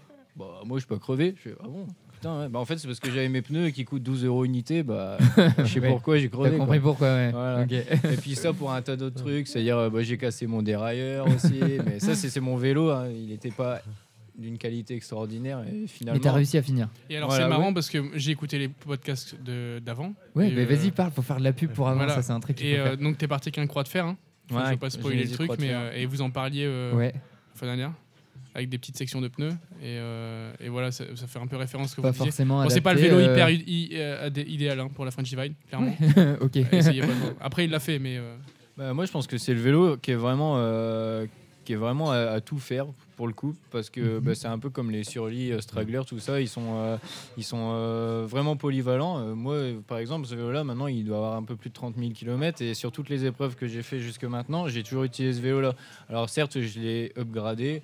Mhm. Maintenant, avec euh, mon budget, je peux achanger une pièce de temps en temps. Et, tu viens maintenant, c'est un super vélo. quoi. Ouais, ouais. je dirais pas où je vais, mais. voilà. Ghettos. et, euh, si- et sinon, euh, voilà. euh, et du coup, c'est- maintenant, c'est un super vélo. Il m'a suivi sur la Transcontinentale cet été. J'ai eu zéro problème. En- Mhm. moi, J'ai monté mes roues en tubeless. Pour, pour le coup, j'ai crevé euh, bon, une fois, mais. euh, mais bon, ça arrive, voilà, sur Ouais, 4000 Sur km, 4000 c'est kilomètres, raisonnable. ça. Et maintenant, voilà, c'est- c'est- il y, a- il y a eu l'épreuve de, de- de début, la French Divide, et puis après, euh, tout le parcours qu'on fait, euh, chacun de notre côté, avec le vélo qu'on veut. Et, puis, Et donc du coup, tu t'étais pas vraiment préparé pour la. T'avais j'avais voilà, fait un road un trip petit niveau, machin. T'avais fait un road trip. Et, ouais, puis- sur route, même pas en tout terrain. Je me suis dit, de toute façon. euh, et tu faisais des distances comme 200 km par jour, tout ça, ou en road trip ou... mm, Ouais, un peu moins même, euh, 180, c'était Mhm, ça en moyenne, euh, ouais, sur ouais. route. Donc c'était pas encore ouf, hein, mais c'était à l'époque. hein, C'est déjà pas mal, ouais. Ouais, ouais, c'est ça. Puis de toute façon, moi, j'ai pas fini dans un temps euh, très, très impressionnant comme les premiers qui peuvent finir en 9 ou 10 jours. Moi, je suis Mhm. resté à 12 jours et 15 heures dans la moyenne. Quoi. Honorable, quoi. Voilà, Ouais. fini cher. Ça va. Moi, mon but, c'est d'être combien fini de temps, cher. toi, Moi, 11 jours et 8 heures, ouais, un truc dans le genre. ouais. Et alors, du coup, vous, vous essayez de rouler en binôme, en petit groupe un peu, et puis au bout d'un moment, bah, t'es lent, donc je pars. Euh, Ouais. Comment ça se passe? Bah justement, moi, été une découverte euh, de la gestion, parce que je suis pas du tout cycliste, euh, enfin cycliste, genre, genre rouler en peloton, euh, Mhm. etc. Donc moi, c'était vraiment une découverte les premiers jours de savoir prendre mon rythme. J'étais avec un groupe qui n'était pas à mon rythme les deux, trois premiers jours, et j'étais vraiment pas bien. Du coup, à un moment, je fais stop. Je dis, je vais prendre mon rythme, je vais rouler à mon rythme, parce qu'on s'arrête une fois pour une crevaison, machin, une Ah fois oui. pour une crevaison. Et c'est pas les pro- nos problèmes. Donc une fois, on se dit, allez, ça va, c'est une crevaison, c'est rien. Après, on se dit, ouais, enfin, au bout de la troisième fois, on fera stop. Là, je pars, je prends de l'avance. Et puis bah, finalement, ceux qui j'étais, je les ai jamais revus. Donc Mhm. euh, bon, euh, l'avance, je l'ai gardé et j'ai même augmenté. Mais ouais, euh, c'est une gestion en fait. ouais, c'est important de rouler à son rythme. Il y en a qui, qui sont, qui sont bien dans, dans, dans- en groupe parce que Mhm. c'est bah, toujours rassurant d'être en groupe, à la fois pour le bivouac, pour, euh, pour les ravitaillements. Ouais, ouais, exactement. Et c'est vrai que ouais, euh, bah, j'étais qu'avec Clément, on a fait une autre épreuve tous les deux. On roule pas La- du tout de la même façon. Laquelle Vous avez fait On a fait la Gravel Trobrez. Ok, d'accord. Et en fait, on roule pas du tout de la même façon, mais à chaque ravitaillement, à chaque bivouac, on se retrouvait. On était toujours ensemble. Et on n'a jamais décidé de la faire ensemble, mais on a commencé et on a, fait, on a fait tous les ravitaillements, tous les, tous les, tous les bivouacs ensemble et l'arrivée, enfin à, à peu près ensemble. Ouais. À, 4 heures près. à 4 heures près. À une embûche. Pour. Ouais. Ouais. ouais, voilà, comme une his- encore une histoire de pneus qui explose en pleine nuit à 4 heures du matin. C'est arrivé à Clément, non? Ouais, Ouais. exactement. Désolé. La loose, quoi. C'est assez- Ça va être cool l'anecdote de la loose tout à l'heure avec toi en fait. Ouais, ouais, ouais. Il y en a tellement. raconté, il y en a déjà raconté. raconté. tellement. Et euh, au niveau de, de l'équipement, moi c'est un truc qui m'intéresse. Je, pré- je prévois de la faire, alors pas cette année, mais, Ouais. euh, mais plus tard. Ah. Euh, Faire une autre épreuve pour s'entraîner. Ouais, voilà, c'est ça. Je, je vais m'entraîner avant. Qu'est-ce que vous emmenez comme ou pas hein, Mais qu'est-ce que vous emmenez en fait comme matos? Qu'est-ce que vous avez sur vous pour dormir, pour changer Bah, Disons que pour euh, niveau équipement, euh, il y a différentes écoles. Il y a, y a ce, ce qu'on dit, il y a les, enfin moi c'est ce que je dis, il y a les lights, donc 5 sacoches, euh, la tente, le réchaud, assez chargé, assez lourd, donc euh, on Mhm. peut pas faire trop de kilomètres à la journée parce que c'est très fatigant. Il y a les ultra light, donc 3 sacoches. Ouais, Voilà, c'est Mhm. pour vraiment avoir un ordre Et d'idée. donc quand tu dis trois sacoches, du coup c'est sacoche de sel, sacoche de Saco- guidon. Sacoche de guidon, sacoche de cadre. Ok. ouais. Et, euh, et là, avec euh, donc sans tente, sans réchaud. Donc là, c'est deux Mhm. étapes à passer dans le bikepacking. Se Sans passer d'une vraiment tente. ou même Ah un bivy ou un truc. Ouais, voilà. Un bivy, ouais. pas de tente, mais un bivy. Ouais. Un bivy toujours. Parce que, Du coup, euh, on peut peut-être expliquer ce que c'est un bivy. Je sais pas si tout le monde le sait. En gros, Ouais. c'est c'est un sursac de couchage. euh, C'est un sac poubelle avec une marque dessus. Quoi. Ouais, voilà. comme, comme dit le PCR, c'est une bâche à 400 euros. C'est quoi le PCR C'est quoi le Le PCR PCR, c'est le Paris Chill Racing de, de Paris. C'est un, Ok. un groupe de il cyclistes. dit faire c'est des une copains bâche un à peu. 400 C'est une euros. bâche à 400 euros. Voilà, c'est ça. Et ouais, ouais, en gros, c'est un sursac de couchage étanche qui, qui permet de protéger le sac de couchage extérieur et si puis de, petite l'humidité. toile de tente. Oui, c'est euh, ça. voilà quoi, Donc, mais, permet euh, d'être euh, quand même, euh, bah, d'être quand même isolé, sec de- un peu, ouais, quand au même, sec, ouais. euh, du sol et de, de- de la rosée, et la- même de la pluie. On peut dormir sous la pluie avec certains bivy. Et donc ça, c'est l'étape. Et la dernière étape, c'est les Uber Light. Où là, ils partent avec la carte bleue. Ah oui. Ouais, ouais, voilà. ok. Et cette année, il y en Il y a un en qui a a fait un- la French Divide Ouais. comme ça. Et là, t'as un C'est-à-dire chargement. que- Il avait Alors, vraiment il y rien avait sur pour- lui. pour- sacoches. pour donner le, Ouais. le- le profil Ouais. du gars, euh, c'est euh, c'est Gi- alors Ghislain, Guilin, je sais jamais, Euh, euh, Ghislain, ouais. Ghislain. Euh, Il est parti avec un Diverge de chez Spé. Verge. Ok, Ok, Verge. ok. Verge. Euh, donc euh, carbone, pneu 38, 8. Ouais. roue au profil carbone, une sacoche à l'avant. Et quand je l'ai vu au départ, j'ai cru qu'il Ouais. venait dire Moi aussi. bonjour. Ouais, Genre, il il vient J'ai prendre fait, des ok, bon, tout va Un bien. touriste. Bah, c'est tout, le mec il part. Je dis, ouais, ça mon avis, franchement. Objectivement, hein, j'ai jugé, Ouais, j'ai jugé, hein, j'ai dit, euh, il arrivera Et jamais en au gravel. bout. Et en Ouais, gravel, quoi. Gravel, gravel Et en light, fait, ouais. non, bah, le gars il a terminé et, et pas, Il a pas, dé- pas fait dégueu. Hein. Troisième temps, Ouais, euh, truc, troisième, ouais. quatrième Ah ouais, temps. ah ouais, Ouais, Et ouais, à ouais, chaque- ouais. En fait, et la donc, première il dormait semaine- à l'hôtel à Ouais. chaque fois ou des. Souvent, ouais. Ok. Il réservait Il a dormi- l'hôtel et sauf à la dernière semaine. En fait, une semaine, il a fait très très cool. Il a roulé avec des gens et tout. Et alors, la deuxième semaine, Il s'est énervé. Ouah, il a mis un coup de bourre à tout le monde et il est arrivé à, Man- à de. Mm. Ouais, comme ça, quoi. Ok. Donc ça se fait. Ouais, Ouais, ça se fait. ouais. aussi. Toi, tu pars avec quoi comme équipement, hein, Clément? Bah alors, euh. Tout le monde moi, se c'est pareil, ça, ça a que évolué, ça- ça a pardon. Ouais. Euh, je suis parti avec un sac Décathlon euh, light à 15 degrés, 10 degrés. euh, Sac de couchage, tu veux dire, ouais. Ouais, sac de couchage.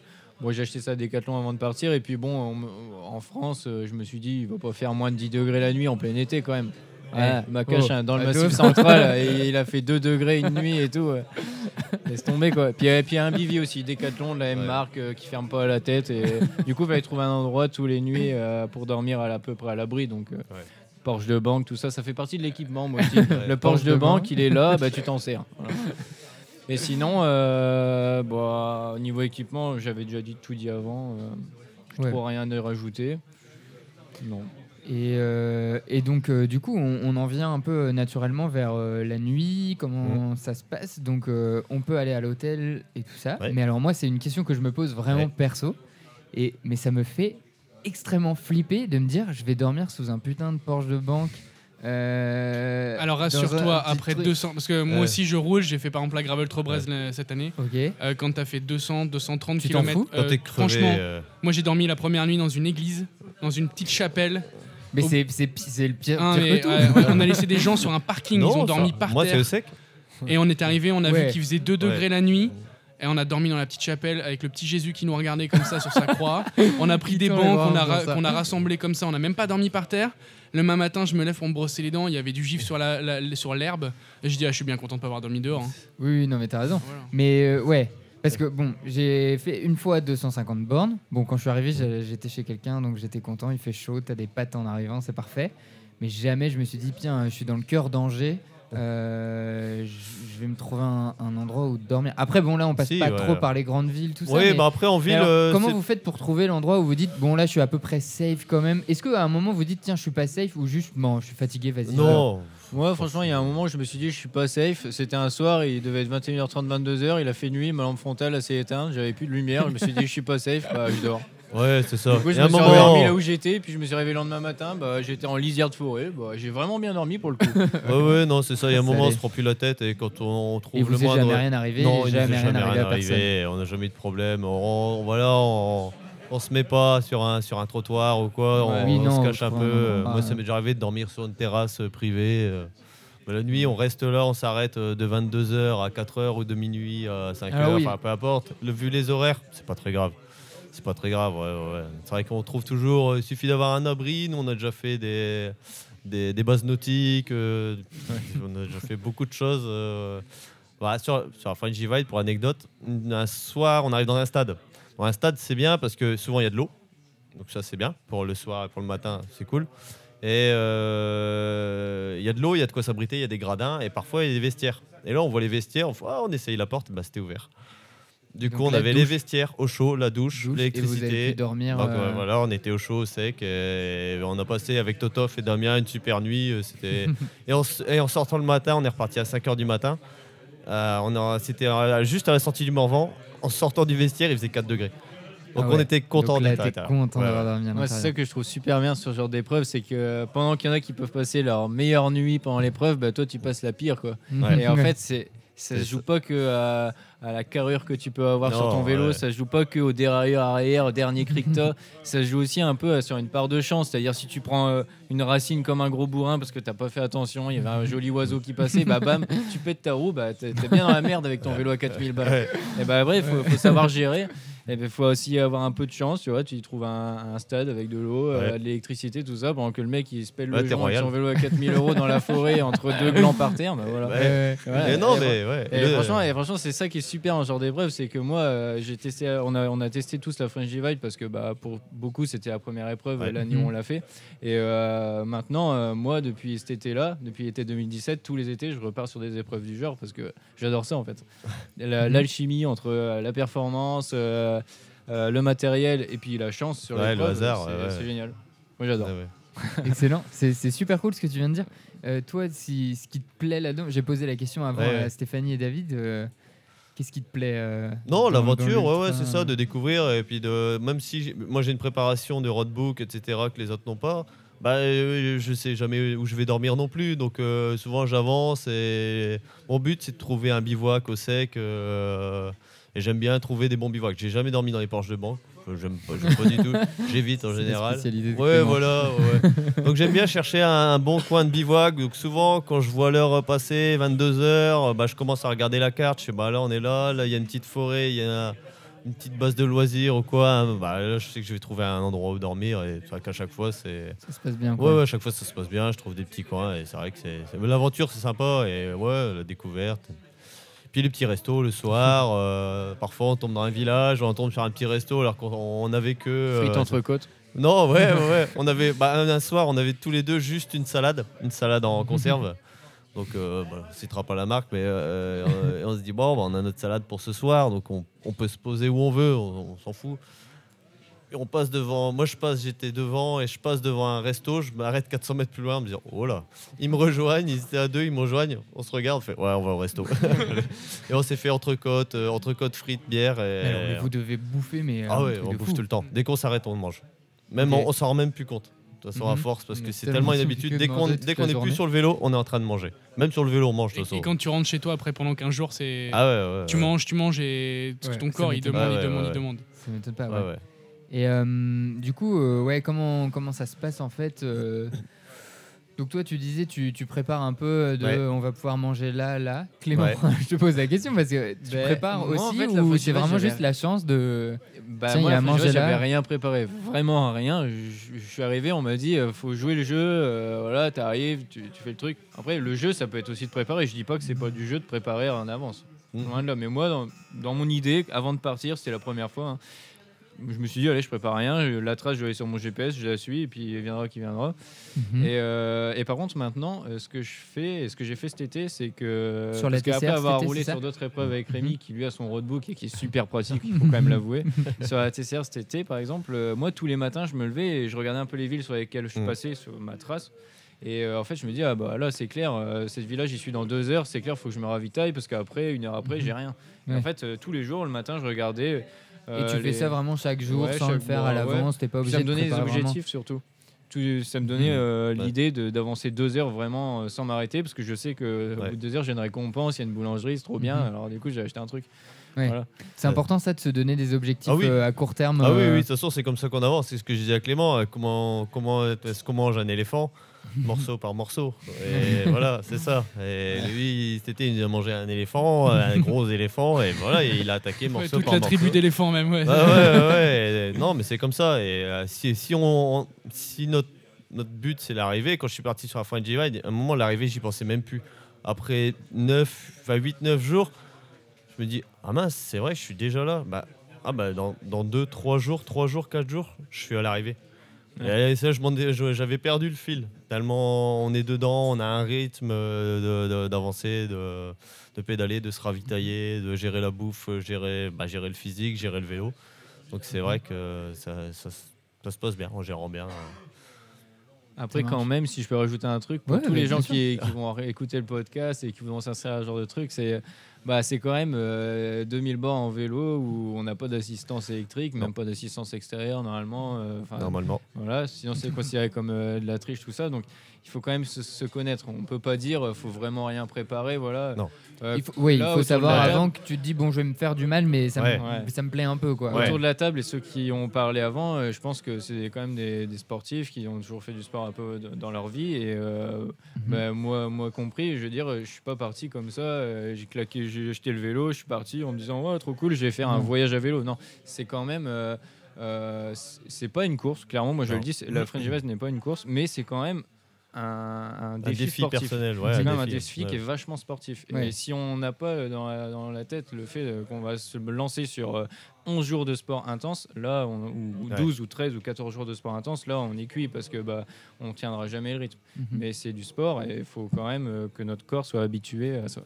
Vous, vous regardez un peu le classement pendant la course où vous dites tiens là faudrait Alors, un peu comme disait David là je dors pas maintenant parce que je vais me faire doubler. non, ou- bah non, pas du tout. Moi, je suis pas du tout à cet objectif-là. euh, parce que bon, non, non.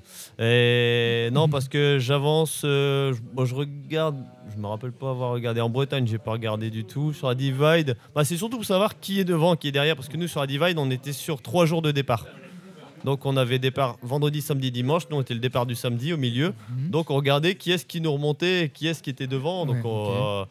euh, et il y a une journée où il y a le premier de la le premier de la dernière vague qui nous a rattrapé et c'est vrai que j'ai fait trois jours avec lui avec euh, Steve Steve Edding. Et, puis après on rattrapait euh, ceux des jours d'avant. Donc c'est juste ça pour savoir. Mais après non après. Après, euh, je regarde pas vraiment, je fais mon truc. Moi, c'est vraiment. Tu, tu cherches pas à arriver Non, non, non. premier. Moi, mon euh, but, c'est plus te, Ah te non, connaître et le faire oui, pour voilà. toi. Tu le fais Euh, pour je toi, le fais ouais. pour moi, à mon rythme. tu Ça, c'est vraiment. J'ai toujours réussi en avance, en avancer et à pas avoir de problème. J'ai jamais vraiment eu de problème en avançant à mon rythme. Bah, sur la French Divide, j'ai eu quelques problèmes physiques. Mais bon, c'est normal. Après, sur, euh, après, Mhm. après 11 jours Ouais. de vélo euh, intense. Pendant, les- pendant la course, tu veux dire, tu as eu des problèmes Ah oui. euh, Qu'est-ce qui t'est arrivé Alors, euh bah, en fait, après le troisième jour, j'ai eu une première tendinite du tendon d'Achille. Donc, Ouais, à cause des chaussures. chaussures donc, l'arrière de la chaussure était trop rigide.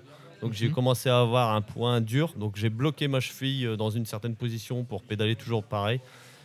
Donc, j'en ai eu une deuxième après quelques jours. Deuxième tendinite de l'autre côté. Donc, euh, je compensais. Après, j'ai eu un genou qui a commencé à faire mal, l'autre genou. Mais après, voilà, c'est ça, c'est géré. Enfin, il y en a beaucoup qui ont des problèmes des tendinites sur ce genre d'épreuve. Moi, maintenant, je me connais, je, je les attends, les tendinites. Donc je reste à l'écoute de mon corps, je reste à l'écoute de, voilà, de mes genoux, de mes chevilles. Et c'est vrai que la French Divide, le dernier jour, je me suis dit, faut pas que je marche. Tant que je suis sur le vélo, il n'y a aucun problème. Oui, Mais dès que, je pose le, pied à terre, j'avais des douleurs. Mon, Ouais. mon tendon d'Achille avait doublé de largeur. Ouais. Et Donc là, tu- ça pue quoi. ah ouais, ouais, ouais. Il était au bord de la rupture. Ouais. Donc là, j'étais vraiment, je dis, faut pas trop marcher, faut pas trop forcer. Et en fait, la dernière journée, j'ai marché énormément, j'ai forcé énormément. Et bon, ça va, j'ai fini. Après, deux jours après, je suis remonté sur le vélo et ça allait. Mais, mais c'est vrai que sur, sur le Mhm. coup, dans l'effort, euh, finir avec quatre tendinites, c'est vraiment c'est un gros, gros défi physique. Et c'est euh, voilà. Mhm. Mais il faut les gérer, il faut, faut faire avec. Et ouais, toi, tu as, aussi euh, le, le physique qui prend un coup et, et tu, tu regardais le classement aussi ou? Euh, bah, moi, je regardais le classement, oui et non. euh, je me rappelle plus vraiment sur la French Divide, en fait, si je regardais le classement. Mais je pense que c'est surtout euh, aussi. par exemple, cet été, je sais que je regardais le classement, je regardais où étaient les gens. Je regardais de jour en jour où étaient les numéros devant et derrière moi pour voir si, le, si de jour en jour je régressais ou si je progressais euh, par rapport au rythme des autres. Et en fait, je suis sûr que. Je pense que c'est surtout par rapport aux mots de l'organisation, ce qu'on peut lire dans les manuels avant, avant course, euh, le fait qu'on lise euh, est-ce que euh, ceci n'est pas une course ou ceci est une course, vous avez plutôt intérêt dans votre tête à vous dire que c'est une course, sinon ça sert à rien de participer. Ça, c'est par exemple ce que j'ai entendu cet été, la transcontinentale, on nous a clairement dit que on course, est là pour faire la course. Voilà. Et là, par contre, là, on sentait bien que bon, l'ambiance était bonne, mais entre les participants, on sentait bien que euh, Ouais. fallait se Ouais, dépêcher. hein. On n'était pas là pour se faire la bise à chaque fois qu'on se voyait, quoi. Euh, moi, sur la fin du j'ai pas du tout eu ce, ce- Pas du tout cette ambiance-là. ce- cette ambiance-là. Et Mm. c'était une, une super ambiance amicale, tout ça, mais Ah c'était pas une ambiance de course. C'était une ambiance de défi Non, non, sportif et c'était ouais. vraiment génial. C'était vraiment une super ambiance. Moi, je sais que j'ai fait, il y a certaines, j'ai fait 20 km avec un, un mec que je connaissais pas. Et au final, on est devenus super potes. Et dès que je vais, euh, bah, Loïc euh, qui habite à Rennes. Et dès que je vais chez lui, bah, dès qu'il vient dans le coin, bah, on loge l'un chez l'autre, on se revoit, on est, on est super potes. Ouais, Alors qu'on a fait, au final, aussi, sur la euh, Divide, ouais, on a fait que 20 km ensemble, mais on a partagé, voilà, un défi physique, chacun, euh, voilà, à sa façon. Et pareil avec Adrien, on a fait deux jours, trois jours ensemble, on a partagé des super moments, et c'est vrai que c'était vraiment une très très bonne ambiance. Et il n'y avait pas de, de, ouais, de, gros challenge entre nous, il n'y avait pas de compétition, on était vraiment dans le partage et dans, dans ouais, profiter, La profiter de l'aventure. Ouais, voilà, ouais, la bonne humeur, boire des bières le soir, aller au resto, euh, Ça ouais, sans se prendre la tête et avancer. Rouler quand même. Ce qu'il faut. Et, et pour tout ce qui est euh, anecdote de la loose, c'est après. Ouais, c'est après l'anecdote Ouais. de la loose. On y arrive bien trop. Euh, der- dernière chose euh, avant, avant l'anecdote de la loose, euh, question que j'ai pas posée d'ailleurs à, à David et, et Stéphanie, mais euh, si vous aviez un conseil, admettons moi qui veux Ouais. le faire, Ouais. si vous aviez un conseil à me donner, ce serait quoi? Rouler, faut rouler. Faut rouler. Faut s'habituer à rouler, s'habituer à faire du vélo. Mais tout le régulièrement, Tu même. penses genre avant ju- Ah ouais, juste, ouais, ouais. euh, Mais même rouler faut une heure, l'aise une sur heure un par vélo, jour quoi. tous les jours, c'est ce qu'il y a de mieux à faire. Vaut mieux rouler une heure par jour tous les jours que euh, ce- 7 heures le dimanche, uniquement. même, même du vélo taf, quoi. Oui, voilà. Par ouais. exemple. Ah ouais, ouais, ouais, ouais, ouais. C'est vrai qu'il y en a beaucoup qui font euh, pas mal de vélo taf et au final, ils arrivent à avoir une bonne, un bon niveau physique, une bonne caisse Mhm. et, et c'est ça. Faut pour se préparer, c'est ça. Faut rouler, faut tester, tester aussi. Tu penses qu'il faut. Ouais. Voilà, Tu tester vois. le matériel. Ouais, ce qui Et en fait, Pour, pour l'anecdote, Voilà. euh, euh, cet été, je suis donc euh, parti à vélo tout seul. J'ai fait Lille jusque le Gers. J'ai fait 1600 Ouais. km. J'ai mis 10 jours à peu près. Et c'était pendant. Donc la French, ils sont partis quelques jours après moi. Et donc je suivais. et tout. Et Mm. J'étais sur mon vélo. À un moment, j'ai fait là les 250 km Ouais. où je m'apprêtais à faire 100 km par jour. Et là, je me suis rendu compte, putain, en fait, c'est trop cool. Vas-y, je vais passer 14 heures sur mon vélo. Et j'étais là, ah, mais je pourrais peut-être bien faire ça en fait. Et donc, du coup, Ouais. euh, ouais, ça, me- ça me parle ce que Ouais. tu Alors, me dis si de, tu de veux, rouler, Euh, de te tester sur ce genre de choses, nous, on peut te proposer, enfin, Rémi peut te proposer quelque chose l'année prochaine. Vas-y, Avant d'entamer un gros morceau qu'est la French Divine. T'as comment Voilà. il fait de la pub propose, vas-y, Ouais, je Mais faire- non, mais carrément, vas-y. Je vais- Moment pub Je maintenant. vais faire un petit peu de pub. En fait, j'ai créé un événement euh, bikepacking, Ok. donc euh, la, le The North Trail. Donc euh, il y a une page Facebook The North Trail par On mettra dans la, dans la description Ouais, ouais, du ouais, podcast, euh, tu me fileras Pas de ça. problème. Donc là, les inscriptions sont lancées depuis un mois, depuis le 11 novembre, enfin un peu moins d'un mois. Et donc c'est un événement bikepacking qui se passe de Lille à Lille. Donc c'est Mhm. fait, en fait c'est un événement qui a été créé bah, parce que on n'avait pas de traces dans le Nord-Pas-de-Calais, qu'on est une belle région, enfin une belle région, deux beaux départements, parce que maintenant la région c'est Mhm. Hauts-de-France. Donc on a deux beaux départements qui, méritent d'être découverts et on n'avait pas de traces dans le coin. On a beaucoup de bikepackers dans la Lille et, Mhm. euh, aux alentours et dans, Donc là, j'ai créé une trace de 750 km qui fait tout le tour du Nord-Pas-de-Calais, de Lille à Lille. Donc le départ, c'est le 20 mai. Ok. Donc euh, il y a deux départs, le 21, 20 et 20, 20 et 21 mai. Mais le premier départ, c'est le 20 mai. Et ouais, voilà, on- enfin, moi, je serai présent à l'arrivée. Enfin, l'équipe sera présente jusqu'au dimanche. Donc ça reste 5 jours pour faire 750 km. Donc ça peut faire bien, ouais. 150 km par jour sur des terrains roulants. Là, c'est gravel. C'est pas VTT, c'est vraiment gravel.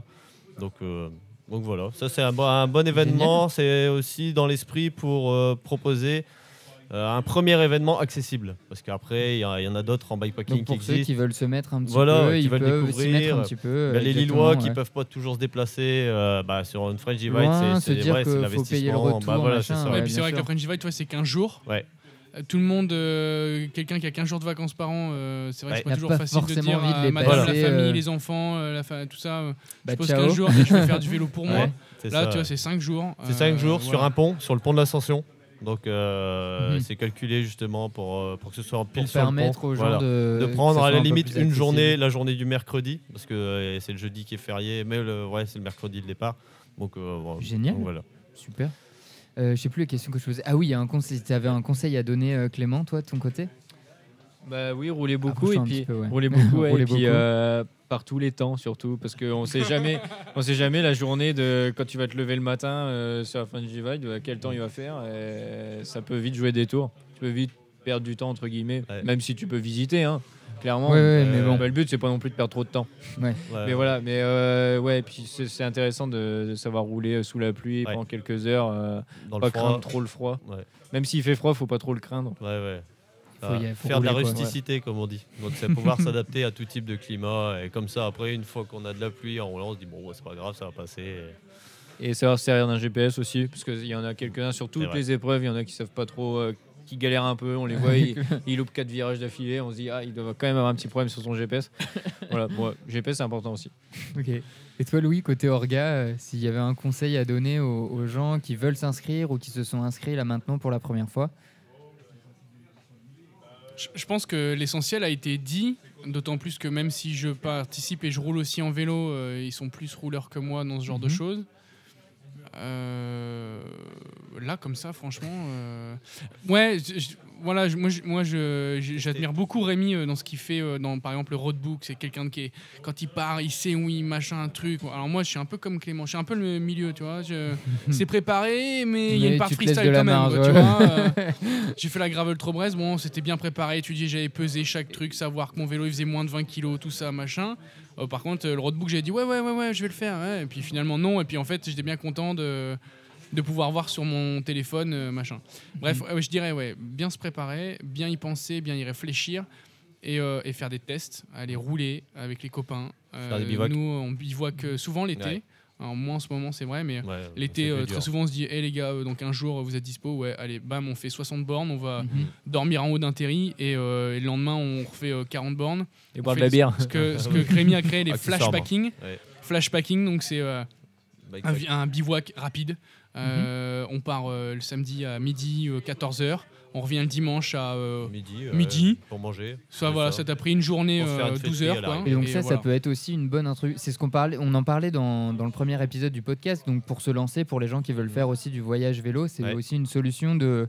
On Ouais, est en groupe, il y a des gens qui s'y connaissent un peu mieux. C'est Ouais, peut-être ouais. aussi une solution. On mettra. euh, Ah J'imagine ouais. qu'il y a un groupe Facebook ou quelque chose Bah comme après, ça. a- nous on a la communauté, on a Ouais. on a le Ok, Shine d'accord, Gang. Donc c'est pareil, c'est une communauté vélo ouverte. Donc là, il n'y a Mhm. pas d'adhésion, il n'y a pas de rien du présente tout. voilà. C'est des Bah, tous les jeudis. C'est des rides tous les jeudis soirs à 19h30 et c'est une bonne équipe justement où on peut se regrouper et puis bah, s'organiser ensemble pour prévoir des week-ends, des, euh, Mhm. des bivouacs, des, des sorties. Là, on fait des sorties euh, régulièrement le week-end, on en fait une- le week-end dernier. Et ouais, ouais, non, non, c'est c'est un groupe euh, qui marche bien et qui, qui fédère tout le monde et puis différents types de profils de cyclistes. Donc ça, c'est intéressant aussi. Ah ouais. Ok, Voilà. génial. On arrive au, au moment euh, tant attendu. Moi, je, je kiffe vraiment ça. C'est l'anecdote de la loose. On- Je sens que Clément en a, mais alors l'appel, ça va durer. Faut refermer Je plus crois tard. qu'il en va en faire même pour moi. Ouais. C'est possible de fermer à 22h ou pas? Parce que Clément, il Non, a, il abréger, des abréger. anecdotes de la loose. Marianne là, a dit oui, Marianne a dit oui, c'est oui. vendu. Merci Marianne. On va abréger, on va abréger. Ça peut aller très vite. la tireuse, Et la tireuse 22 aussi? Ouais, merci. Rémi, vas-y, je te laisse euh, la Ah parole. non, Une non, anecdote mais de la loose. Moi, j'ai Bah, sur la French Divide, je cherchais tout à l'heure. j'ai- Sur la French ou autre part hein. Je parlerai bien de l'Écosse. Oh non, de l'Italie. Allez. L'Italie. Ah, L'Italie. Oh, l'Italie, elle est merveilleuse. elle l'Italie, elle est fabuleuse. Elle est fabuleuse. Alors, euh, c'est surtout les... la suite qui était, qui a été sympa pour moi. Alors, l'Italie, donc là, je suis parti euh, cette année sur l'Italie Divide, donc enfin en 2019. Euh, donc, j'étais parti avec un cuissard que j'avais pas testé, malheureusement. donc, voilà, c'est toujours important de tester tout le matériel avant. Donc, là, la selle était testée, euh, euh, le vélo, nickel, pas de problème, la guidoline. J'avais doublé la guidoline pour être plus confortable. Et en fait, euh, bah, sur le- les spécificités physiques, Mhm. on a des ischions, donc les os des- au niveau des, des fesses. Et en fait, j'avais un ischion qui était juste sur la couture du cuissard. Le cuissard Mhm. n'était pas assez large pour moi. Donc j'ai fait deux jours comme ça. Au matin du troisième jour, je sens une espèce de boule euh, à cet endroit-là, qui est très très douloureuse. Donc je fais bon, je vais essayer d'avancer comme ça, en essayant de l'oublier un peu. Donc j'ai fait 150 km sur une fesse ou en danseuse, donc enItalie, euh, enfin dans les montagnes, Parfait, euh, voilà, voilà, génial, dans- quoi. Le meilleur endroit Ouais, pour, ouais, euh, dans- pour dans la. Toscane, dans les montagnes, donc euh, super. Et au bout à 16 heures, je m'arrête dans un, pareil, dans un, un espèce de boulangerie-bar pour me, euh, pour me ravitailler. Je me suis dit, ah, il y a des toilettes, je vais peut-être jeter un œil. Et en fait, ouais, j'avais chopé une, une infection euh, mal placée. Donc j'ai communiqué là-dessus sur Facebook parce que j'ai une page, enfin j'ai ma page perso où je communiquais là-dessus. En plus là j'étais, euh, j'étais euh, comment dire, soutenu par Triban parce que Mhm. j'étais sur le test du Triban RC 520. Et euh, du coup je communiquais pas mal et euh, ce qui fait que bah voilà j'ai eu un problème d'abcès, enfin voilà aux fesses. Donc euh, j'ai dû arrêter là-dessus parce que là je pouvais plus continuer du tout parce Ouais. qu'après euh, après avoir consulté dangereux, limite, ouais. bah, mais ma soeur et ma mère qui sont infirmières elles m'ont dit ouais bah là si tu continues il va falloir mettre des mèches ça va s'infecter ça va être pire que mieux donc là j'ai décidé d'arrêter là donc ce qui fait que par la suite pendant 15 jours, 3 semaines, dès que je croisais une personne, même une personne que j'avais jamais vue, on me demandait des nouvelles de mes fesses. C'est toi Tout le temps. ça va ton cul Et alors tes fesses, elles vont bien? Bah oui, ça va. Ça Ça va. va Même mieux, des personnes on que a je connaissais soigné. pas. J'étais sur l'arrivée de la, Gravel Trobrez euh, une semaine après. Et, alors tes fesses vois, bah, ça Et va. moi j'étais sur cette gravel Trobrez et les gens savaient que je connaissais Rémi et me demandaient des nouvelles des fesses fesses? De Des fesses de Voilà. Rémi. Alors je ne connais pas voilà ces fesses plus que ça mais Vous connaissez euh, pas assez bien. non. pour, euh, Non, non, non, mais sinon, après, après avoir arrêté au bout de deux jours, il n'y avait plus de problème. hein. J'ai arrêté au bon moment et c'était fini. Bon, malheureusement. Il faut savoir s'écouter un peu aussi. Ouais, voilà, euh, faut savoir s'écouter. J'aurais pu finir euh, en cinq jours, donc il me restait deux jours derrière, mais deux jours comme ça, c'était pas. C'était pas Ouais, ça possible. aurait été plus difficile. Après, j'aurais pas pu m'asseoir pendant deux, trois semaines, donc euh, ouais, ouais. Voilà, deux jours, c'était bien. Donc voilà pour la mienne. Génial. Louis, t'en as une autre ou pas?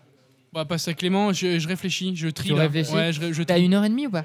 Ouais, grave. pas- Clément, une ou plusieurs anecdotes de la loose. je voulais tu faire nous as déjà en ordre chronologique parce que Allez, vous êtes C'est sympa. parti. Il Allez, j'en ai une 21h, petite il est rapide, j'en ai une 20h. rapide comme ça après Clément il a le temps et il fait ce qu'il veut. Euh, après la French Divide, euh, j'avais un contrat que je devais honorer avec Shimano Pour Euh, les 24 heures du Mans. pour les 24 heures du Mans. Vélo, Vélo, exact. Donc, euh, ce qui s'est passé, c'est que donc, euh, la Divide se clôturait. alors, le repas de clôture est effectif le, jeudi- le samedi soir. Moi, j'ai quitté le vendredi matin à 5 heures. Donc, j'avais déjà euh, allez, 13-14 jours de Divide euh, dans les pattes, plus tout ce qu'il y avait avant, parce que même Et si le départ fait- il est pris le samedi. Donc, j'ai fait Pays Basque 5 heures du matin. Il y avait le G7 à Biarritz. Donc, euh, tout était euh, blindé de flics. Je m'étais fait voler mes papiers de bagnole avant de partir sur la French Divide. Donc, je suis parti sur la Divide. On a fait 5000 bornes en bagnole. J'avais pas une carte grise, pas une assurance. J'ai un bandeau presse sur la caisse, mais euh, tu parles de mecs à 3h du matin sur les routes de Maindion. De, voilà, on a eu de chance, on s'est pas fait gauler. Je prends le, le départ à 5h du matin. euh, je remonte euh, jusqu'au au circuit du Mans, d'accord Ouais. Et euh, je sais plus où. C'est à- ma patrie, donc. euh, Ouais, voilà. J'avais. Alors, détail, je suis désolé, je rentre dans les détails, mais pour bien comprendre, j'ai pété mon support de téléphone, qui est normalement sur le pare-brise. Ok. Donc du coup, je mettais mon téléphone sur le compteur kilométrique. Mais Waze m'indique à combien je roule, donc c'est pas grave. Mais par contre, la jauge à essence, je ne la vois plus. D'accord, très bien. Ok, je On vois. voit le truc arriver. On voit le truc arriver. ouais. J'arrive au niveau du Mans bientôt et j'avais pas. J'écoute la musique très fort dans ma voiture, j'adore ça. Puis j'étais fatigué, donc il fallait que ça me tienne en éveil. Et j'ai jamais entendu le bip de la réserve. et euh, ma voiture fait un bip mais très fort. Et là, pour le coup, c'était euh, le liquide de refroidissement. Donc là, pour le coup, je m'arrête et je retire euh, mon téléphone. Je vois que j'ai plus d'essence. Mon liquide de refroidissement vient de s'allumer. Mon frein à main ne fonctionne plus. J'ai pas de papier, hein, toujours, hein, je les ai toujours pas avec moi, que je suis, euh, je suis plus à 30 bornes du, euh, Du Mans. du Mans et euh, que franchement, j'en ai plein les pattes et que j'ai pas commencé ma presta pour, pour Shimano et que je sais pas comment ça va se passer. Finalement, j'ai réussi à résoudre tout ça, j'ai laissé la caisse refroidir, euh, j'ai mis de l'essence euh, 500 mètres plus loin et euh, je suis arrivé là-bas avant tout le monde et j'ai pu dormir dans le coffre de la bagnole et j'étais vraiment content. De la Bah voilà, C3, c'est ma petite anecdote de la news C'était la plus, C3 quoi. euh, dans laquelle tu La as dormi C3, ah oui, oui, oui, mais euh, c'est. c'est- ouais, ouais, Donc tu as sûr. dormi plié en 4. Ouais, non, alors j'ai laissé le coffre ouvert. Il faisait 35 degrés, donc j'ai laissé Ah le coffre ouvert, j'ai gonflé le matelas pneumatique, je me suis mis sur le plancher et j'ai dormi comme ça, c'était très très bien. C'est dur d'être photographe. Ouais, Ouais, ouais. ouais, ouais, ouais. C'est dur. J'ai l'impression que c'est encore plus dur d'être cycliste. non Bon, Qu'est-ce que tu as à nous dire, Clément? Vas-y. Bon, par ordre chronologique. Bon, déjà, quand on va sur la Fringevine, on a minimum trois électroniques un tracker, un GPS, un téléphone. Il y en a qui Mhm. partent sans GPS, juste avec leur téléphone. Enfin bref, Toi, tu avais ces trois-là. j'avais ces trois-là. Je fais, allez, les 450 premiers kilomètres et je perds mon téléphone dans une descente. Impossible de le retrouver, mais vraiment impossible. Je fais demi-tour, je remonte la côte à pied, j'en ai marre, je pousse le vélo dans, dans une ronce, il tombe par terre. Enfin bref, je monte la côte à pied, mon vélo encore en bas de la côte. Pas possible de retrouver mon téléphone. J'en descends, je continue. Et euh, avec le numéro de téléphone de quelqu'un d'autre, j'arrive à contacter mon père qui me suivait donc grâce au deuxième électronique, la balise GPS. Ouais. Et je lui dis j'ai perdu mon téléphone. Il me fait ok, pas de problème. Et, euh, et donc voilà, les kilomètres défilent, les jours passent. nan. Et au bout du deuxième jour après avoir perdu mon téléphone, je m'arrête à une boulangerie acheter un sandwich. Donc là, le moral était remonté. hein. J'avais plus du tout la perte de mon Ouais. téléphone dans le ciboulot. Et puis là, je mange mon sandwich comme un pauvre malheureux. Je peux même pas te chatter sur Facebook, du coup, forcément. Je mange juste mon sandwich un- dans un caniveau. Et là, il y a la boulangère qui sort avec son téléphone. Elle me dit Il y a quelqu'un pour vous. Pardon je suis, quand même, je suis quand même en plein milieu de la France, dans un petit village paumé. Voilà, et il y a quelqu'un pour moi. Je fais Wow, Ok. Merci. Et en fait, c'était mon père qui avait téléphoné à la boulangerie, boulangerie. enfin, la boulangerie parce qu'il m'avait suivi sur Track Leader. C'est parfait. C'est trop Et bien. il a fait ça trois fois pendant la course, c'est-à-dire une fois une boulangerie, une fois une pizzeria à la Bourboule et une fois juste avant le Tourmalet, histoire de me souhaiter bonne chance pour l'ascension parce que apparemment il y avait Genre, du brouillard. rattrapez-le. Il y a un cycliste dehors, là, c'est mon fils, passez-le moi, Ouais. quoi. Ok. Ouais, c'est ça. c'est génial. voilà, donc ça, ça, c'était assez extraordinaire et je m'en souviendrai mon avis longtemps. Après d'autres, euh, oui. euh, donc le fil rouge de, de cette French Ride pour moi ça a été les crevaisons. J'en ai eu 14 ou 15. Quand même pas mal, hein. ça fait une tous les 120, 130 km. Ouais, ok, c'est pas mal. T'es dans le haut du Il y a eu classement. plus de crevaisons que de douches. Bien plus. donc, euh, donc je commence à crever une nouvelle fois. Et il était tard, il était 22h ou 23h. Pour moi, c'est très tard. Donc, euh, je décide de m'arrêter parce que de toute façon, euh, Tu je réparerai pas là en pleine nuit, ça me saoule. Voilà. Je pose mon vélo, je le mets sous un sapin et je dors en dessous le sapin. Et là, 2h du matin, j'avais plus mon téléphone. Donc, impossible de chercher des tutos sur internet. Comment faire fuir des sangliers? Parce qu'ils étaient tous autour de moi. Alors tu là. penses que tu aurais eu le réflexe d'aller chercher comment faire fuir des sangliers avec tous les sangliers autour de toi Bah franchement, franchement, franchement, soit j'aurais envoyé un message à quelqu'un, j'aurais appelé quelqu'un, je sais pas, j'aurais fait quelque chose, mais je serais pas resté là comme ça, Et avec donc, les sangliers autour de moi. T'as attendu avec les Ouais, sangliers j'ai du attendu, puis au bout d'un moment ils sont partis. Voilà, ils m'ont pas attaqué du tout. hein, mais franchement, ça m'a bien fait flipper quoi. Juste, j'étais Ah, quasiment en lisière de forêt sous un sapin et il y avait tout plein de sangliers. Je fais Ah oh là là. Ah mais j'ai trop. Dis Siri, comment faire fuir les sangliers Voilà et. euh, il y a- Bah, il y a- du il y a coup, il y, juste y a le Siri de Ah la bah du tablette coup, qui voilà. d'activer Siri sur l'iPad devant moi. T'auras peut-être Et la du coup, réponse. il te dit quoi Attends, attends, on va le refaire. Dis Siri, comment faire fuir les sangliers Eh mais alors, il y a des, il y a des trucs sur Faites pipi internet. autour de il y votre a des trucs tente, sur Internet. euh, tout ça. Alors, un site spécifique, on leur fait de la pub, c'est sanglier.canalblog.com. Eh bien, j'irai voir ce soir. Canal Blog. Suite à de nombreux courriels me demandant comment repousser les sangliers ou comment protéger les jardins. Et alors, est-ce qu'il nous dit un truc? Clôture électrique. Ah, bah, ouais, On y de est suite, c'est pas bikepacking. hein. Sur le moyen dynamo. Faut que tu continues à pédaler pour. euh, Bon, puis je vois que vous aimez ça, je vais vous en sortir une petite Allez, troisième. allez, une Mais troisième. là, j'ai vraiment failli abandonner sur le coup, et heureusement que j'avais pas mon téléphone. C'est-à-dire que 200 km avant l'arrivée, je casse mon derrière arrière. j'ai dû finir en single speed, mais j'ai mis, sans mentir, mais vraiment, 3 heures sous, la, sous une espèce de bruine euh, du, de- des Pays Basques, euh. Pyrénées, La horizontale là. Voilà, voilà, il y a les petites gouttes, là, qui mouillent bien, Tu l'as dans ta gueule. Voilà, ouais, j'ai- d'accord. et cassé mon derrière sous, sous cette pluie dégueulasse. Et j'ai mis 3 heures, voire 3 heures et demie à réparer ça, à mettre ça en single speed, la bonne tension de chaîne, alors que j'ai pas de patte euh, fixie, comme on les appelle. là. Et, euh, et du coup, bah, voilà, j'avais une chaîne surtendue en 34-19 ou 34-20, milieu de cassette, et puis euh, plateau 34, parce que je suis parti en 50-34. et donc, j'ai fini la, la, transcon- euh, la, la French Divide en, en single speed donc. Et, euh, et jusqu'à l'arrivée j'ai dû huiler ma chaîne avec de la de l'huile à sardine que j'ai récupérée dans des boîtes à sardines dans les petits shops. Parce que avec la tension de chaîne en fait elle se elle se dégraissait super vite. Et donc du coup et, et donc du coup j'ai dû euh, claquer à chaque fois. Bah, j'ai acheté des bidons d'huile par euh, des gros bidons d'huile. C'était du gâchis mais on devient un petit peu con dans ces situations là je mettais de l'huile comme ça puis j'ai laissé le bidon d'huile à côté du magasin. J'achetais des sardines je mettais des sardines comme ça sur ma chaîne puis après voilà moi j'ai terminé comme ça Et t'as réussi à terminer Ouais, Tu voilà. comprends mieux pourquoi je dis radicalement opposé euh, entre Rémi et Clément. qui, qui, qui se dit tiens à 8h34 samedi. C'est ouvert, je peux aller chez Neuroto pour acheter de l'huile, tu vois. Et lui qui dit c'est pas grave, j'ai allé au Lidl du coin pour acheter. ils euh, ont bien et l'huile de J'embrasse Neuroto et pour, Lidl, voilà. pour huiler ma chaîne.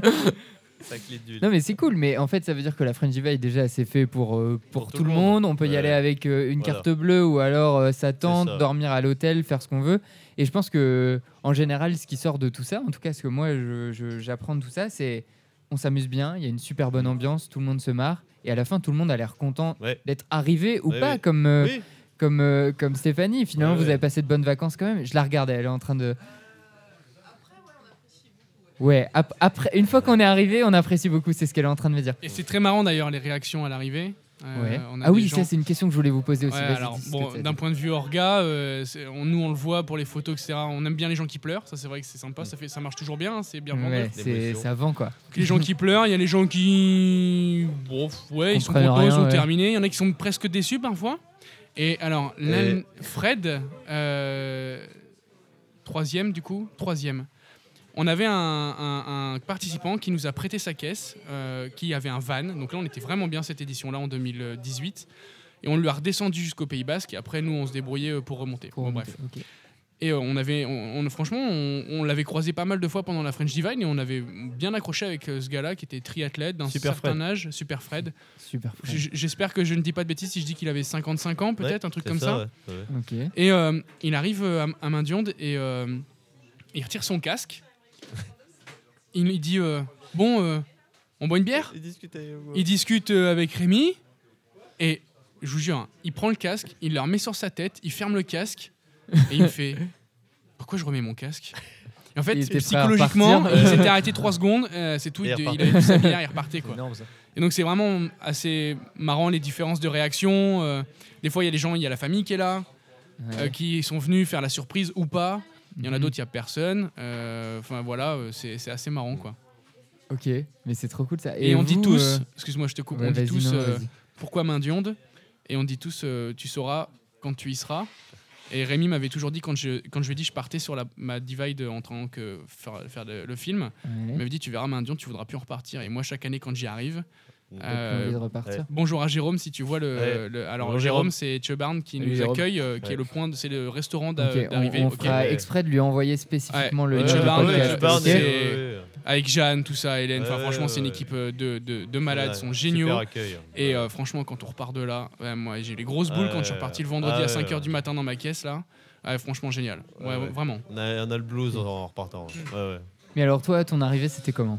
Bah moi, mon arrivée, oui, euh, donc euh, pff, euh, à Saint-Jean-Pied-de-Port, en fait, euh, donc euh, 60 km à peu près avant. Mhm. Ouais, c'est ça. Donc Saint-Jean-Pied-de-Port, euh, on traverse la ville euh, par une allée pied, par une, une rue piétonne, donc on doit traverser à pied, on était sur le vélo, enfin peu importe. Et là, on s'arrête dans, dans, un- dans une espèce de, de truc pour, bon, pour se ravitailler, une boulangerie. Et là, je vois un visage familier, mais on est tellement dedans que je fais même pas attention. En fait, c'est une pote de Lille qui est venue me voir à l'arrivée avec son copain, donc Cécilia. euh, et avec son mec et je suis bah ouais ok. Et là euh, le temps de reconnecter et tout je suis ouais, ok. Je suis, bah qu'est-ce que vous faites là? Bah elle fait bah on te suit. Je suis ah ouais bah non mais moi j'étais tellement déconnecté j'avais oublié le tracker j'avais tout oublié. Elle fait ah bah on te rejoint à l'arrivée. Je fais oh, bah c'est cool. Du coup je fais ah bah c'est sympa je vais voir mes potes à l'arrivée. En fait euh, une fois à l'arrivée ils étaient là. Mais il y avait aussi mon père euh, ma belle-mère, ma sœur, son copain, Toute et la mes nièces, famille. et le chien. Ah, génial. Donc en fait, surprise. ils étaient à 8. Mais alors quand t'arrives et que tu les vois, Et, là, euh, et là, je fais, ah bah, il y a des photos, on voit mon air. Je, je m'attendais pas du tout. à- si, je m'attendais à, surprise à quoi. Cécilia et Ben qui, qui étaient, là, Ouais. enfin que j'avais croisé avant, mais pas du tout mes sœurs. En fait, ils étaient en vacances à 100 km de là. Et ils, sont sont dit, venus bah, me voir, voilà, ils sont venus me voir. Et en plus, ils ont pu manger chez Chebarn et ils ont été, ils ont été ravis d'ailleurs. Ouais, ouais, donc c'était vraiment une grosse surprise. Donc, euh, ouais, ouais, c'était beaucoup, beaucoup d'émotions à l'arrivée. Ouais, ouais. Puis euh, on se dit, ouais, on est arrivé, on est parti près d'une, bah, 11 jours avant pour moi, enfin 12 jours, 11 jours et quelques. Ouais, c'est pas. euh, On est euh, dans le Pays Basque, à Mandionde, et on est venu que par nos propres moyens. Ça, que c'est- Et par t'as la- pas de clé de voiture dans ta poche, tu Et vois. que, Ouais, ouais, que Mais pas, ça, pas je de clé du c'est tout. une clé du sensation, mais folle. Ah de ouais, dire, ouais, putain, moi, du coup, là quand je suis arrivé ouais, à, ouais. vé- à vélo cet été, c'était pour aller en vacances. Et j'ai dit, putain, en fait, j'ai réussi à aller en- à mon lieu de vacances à vélo. Ouais. Sans C'est voiture, ouais. c'est Ouais, génial ouais, comme c'est génial. sensation, ça. Ouais, de se dire, ah, mais en fait, euh, c'est faisable de parcourir autant de kilomètres juste à Ouais, la force de tes jambes. C'est Et euh, c'est fou comme sensation. Donc c'est ça. ouais. Et toi, ton arrivée, Clément? Alors moi, on est arrivé euh, vers la fin, donc euh, sur les 100, 150 derniers kilomètres, j'avais croisé l'autre euh, plus jeune de l'épreuve qui s'appelle Marin. Donc salut Marin si tu l'écoutes. En fait, il, a- il avait On le podcast à Marin. Ouais, il avait 18 ans, j'en avais 19. Et en fait, euh, ah bah, sans le vouloir, en fait, on a fini les 100 derniers kilomètres à deux, plus ou moins. On, on Mhm. se doublait, on se voilà. Et avant l'arrivée, on s'est recroisés. On s'est dit, tiens, vas-y, on passe la ligne d'arrivée à deux, comme ça, en accolade. Et finalement, les deux plus jeunes, lui 18 ans, moi 19 ans, on est passé, on a, fini notre, on a fait notre arrivée à deux. C'est sympa. Génial, quoi. pareil, génial comme ça. Ouais, Et non, quand je te parlais des pros de bonjour, vous auriez pas de l'eau à 19h et finalement je dors chez Mhm. vous, c'est ce marin-là. Euh, Ok. Et qu'il a refaite euh, Euh, en euh, 2018, ouais, en la 2018, troisième. ouais, ouais. Et qui il va dormir chez les gens. Il Et tape dort chez les gens. Et Et il dort chez les gens toujours, tous les soirs. Ouais. Il mange chez eux et il s'incruste tout le temps. Et il Euh, arrive à finir Ah oui, euh, il dans arrive. les temps, quoi. ouais, Et en Génial. plus, il, a- il est adorable. et- Ah ouais. Ouais, il roule super bien en plus. Ouais, ouais, ouais. ouais. Cool, c'est Non, non, génial. il est cool. Euh, merci beaucoup, c'est la fin de ce podcast et avant, Bah, merci à toi. avant de finir, euh, peut-être qu'on peut vous retrouver donc euh, sur les sur les réseaux Oui. sociaux, etc. Rémi, euh, donc il y a Moi, ouais, donc Rémi Quinquin, c'est ma page Facebook. Et donc là, j'organise le North Trail. Mhm. Donc The North Trail, donc le, le chemin du Nord. Donc, parce que Voilà. c'est le tour du Nord et du Pas-de-Calais. Donc euh, il y a la page Facebook. qu'on et mettra dans la description. Voilà. Et après, il y a aussi le Brodog Shine Gang. Donc le groupe ouais. de vélo à Lille. il y a un il y a une sortie tous les Facebook jeudis. Ouais. Aussi. Un groupe. Facebook, ouais, tout à fait. Facebook ouais. et Il y a pas un Instagram. Instagram Insta, aussi, je suis abonné sur Instagram. Et il y a une, soirée- une sortie tous les jeudis soirs, 19h30. Génial. Peu importe le temps, peu importe. on sera toujours là. Même s'il fait trop dégueulasse, on va juste boire un coup, mais on vient à vélo. Donc génial. voilà, il y a un petit tour d'une heure et après on mange un truc au, au Gastama. Donc euh, 19h30 au Gastama tous les jeudis. Louis, je te, je te skip, on, on fait après parce que j'aime bien ta page Facebook et du coup, euh, voilà. Mais Clément, où est-ce qu'on peut te retrouver Si tu veux Bah. qu'on te retrouve d'ailleurs? Bah moi, on me retrouvera déjà premièrement sur le North Trail que organise Rémi. Sinon, Génial. sur internet, on retrouve euh, Clément Jacqueline sur Facebook et Pistache Jacqueline euh, Jackie. Sur, euh, sur Instagram. Sur Instagram, on- je, mettrai, je mettrai tout ça dans la, dans la description. Voilà, et puis venez aussi à la Brodoc comme il en parlait. En plus, il y a de la pizza, c'est nickel. Ouais. Je pense que, je pense que je, vais essayer, euh, je vais essayer de passer, tiens. Euh, ça veut dire autre chose, la pizza, non? Ouais, c'est Faut une venir autre à la anecdote. Brodoc. Un autre épisode. C'est un une Brewdog où j'étais pas là et je regrette beaucoup apparemment. Venir à la comprendre. Louis, où est-ce qu'on peut te Ouais. suivre et te retrouver Alors au nom de la Divide, bah, Facebook, Instagram. Euh, J'en profite pour dire qu'on a passé les 7000 sur Facebook, c'est super cool, merci. Classe, on a passé classe. les 4000 sur Insta, merci beaucoup à tous. Euh, YouTube, si vous voulez voir le film qui devrait pas tarder Ah oui. à sortir. euh, Bientôt bah, Yes. Clément, si tu m'entends, euh, alors pas Clément là, Milo. mais Clément Milo, euh, qui est euh, mon grand pote de photos, etc., euh, qui est en train de le monter. Mhm. Euh, donc euh, on verra, je sais pas trop quand ça va sortir. Ok, donc bientôt quand même. Voilà, personnellement, euh, sur Insta plus particulièrement, Ouais. euh, Louis Lambin photographie. Euh, Facebook pareil, alors la page est un peu morte, mais je suis en Michel train de... Grosbraquet. Ouais, alors mon compte perso, c'est Michel Grosbraquet, si vous voulez rire. Et moins de sérieux, est c'est bien, il Michel est bien Grosbraquet. celui-ci aussi, j'aime bien. Louis Lambin photo pour euh, le compte euh, vraiment Perso, photo et uniquement pour les ça. voilà. Du coup, tu fais des prestats photos Ouais, je fais des plus prestats orientés photos. sport, j'imagine. Ouais, coup mais je fais du mariage et euh, voilà, euh, si vous voulez. Euh, ben, on le but c'est l'émotion, euh, donc euh, après que ce soit dans un couple qui se marie ou dans, dans le vélo, il n'y a aucun souci. Génial. Euh, et euh, je suis en train de construire mon site internet, mais comme il n'a pas encore euh, été fait. Faut ça rien sert à rien, dire j'en du parle. coup. Ouais. Voilà. Si je fais du teasing. du teasing bientôt. Ouais. Mhm. Et du coup, je me tourne vers euh, David et Stéphanie. Où est-ce qu'on peut vous retrouver? Vous pouvez vous abrocher si vous voulez. Si vous voulez qu'on vous retrouve, hein, peut-être que vous voulez rester totalement anonyme. Euh, en général, on publie nos aventures sur Facebook quand on a le, le courage Ok. d'écrire. Donc ceux que, quelque tu, chose, ceux que vous m'aviez envoyés là, euh, je les mettrai pareil en, Ouais, ouais, en pas de description. souci, Je suis un petit peu. euh, C'est vrai pour la French, on l'a fait aussi pour d'autres courses, euh, quelques petites vidéos aussi, donc euh, voilà. Ok. Ouais. Quel, euh, quel pseudo du coup? Ok. Yes. Plutôt Stéphanie qui fait les images, les photos, elle a pas mal de belles photos sur son compte, je vous invite à aller voir ça. Ok. Génial. Merci beaucoup. J'ai mon blog aussi avec les récits d'aventure. Donc c'est Rémi, Rémi Lequin Bikepacking Top Momout. Donc, euh, facile à retenir. Je mettrai le lien pour que vous Voilà, puissiez aller c'est- voir ça. Merci beaucoup, merci à tous en tout cas euh, pour, euh, pour euh, vos histoires. Merci pour l'invitation. Vraiment excellent. Merci beaucoup aux mains dans le guidon de nous accueillir et de nous permettre de faire ça. C'est vraiment génial. Merci beaucoup aux gens qui sont venus nous écouter, qu'on ne connaît pas. Je vous invite à, aller. Je vous invite à aller écouter les premiers épisodes du podcast I Like to Ride My Bike. Et euh, j'espère vous retrouver peut-être tous euh, pour d'autres aventures, d'autres histoires extraordinaires. Voilà. Vous pouvez suivre aussi euh, donc I Like to Ride My Bike sur Facebook et Instagram. At I Like to Ride My Bike. C'est hyper simple. Merci à tous. Salut. Bisous Olivier. Merci Olivier. Tout le monde s'appelle D'accord. Ok, je comprends. surnom général.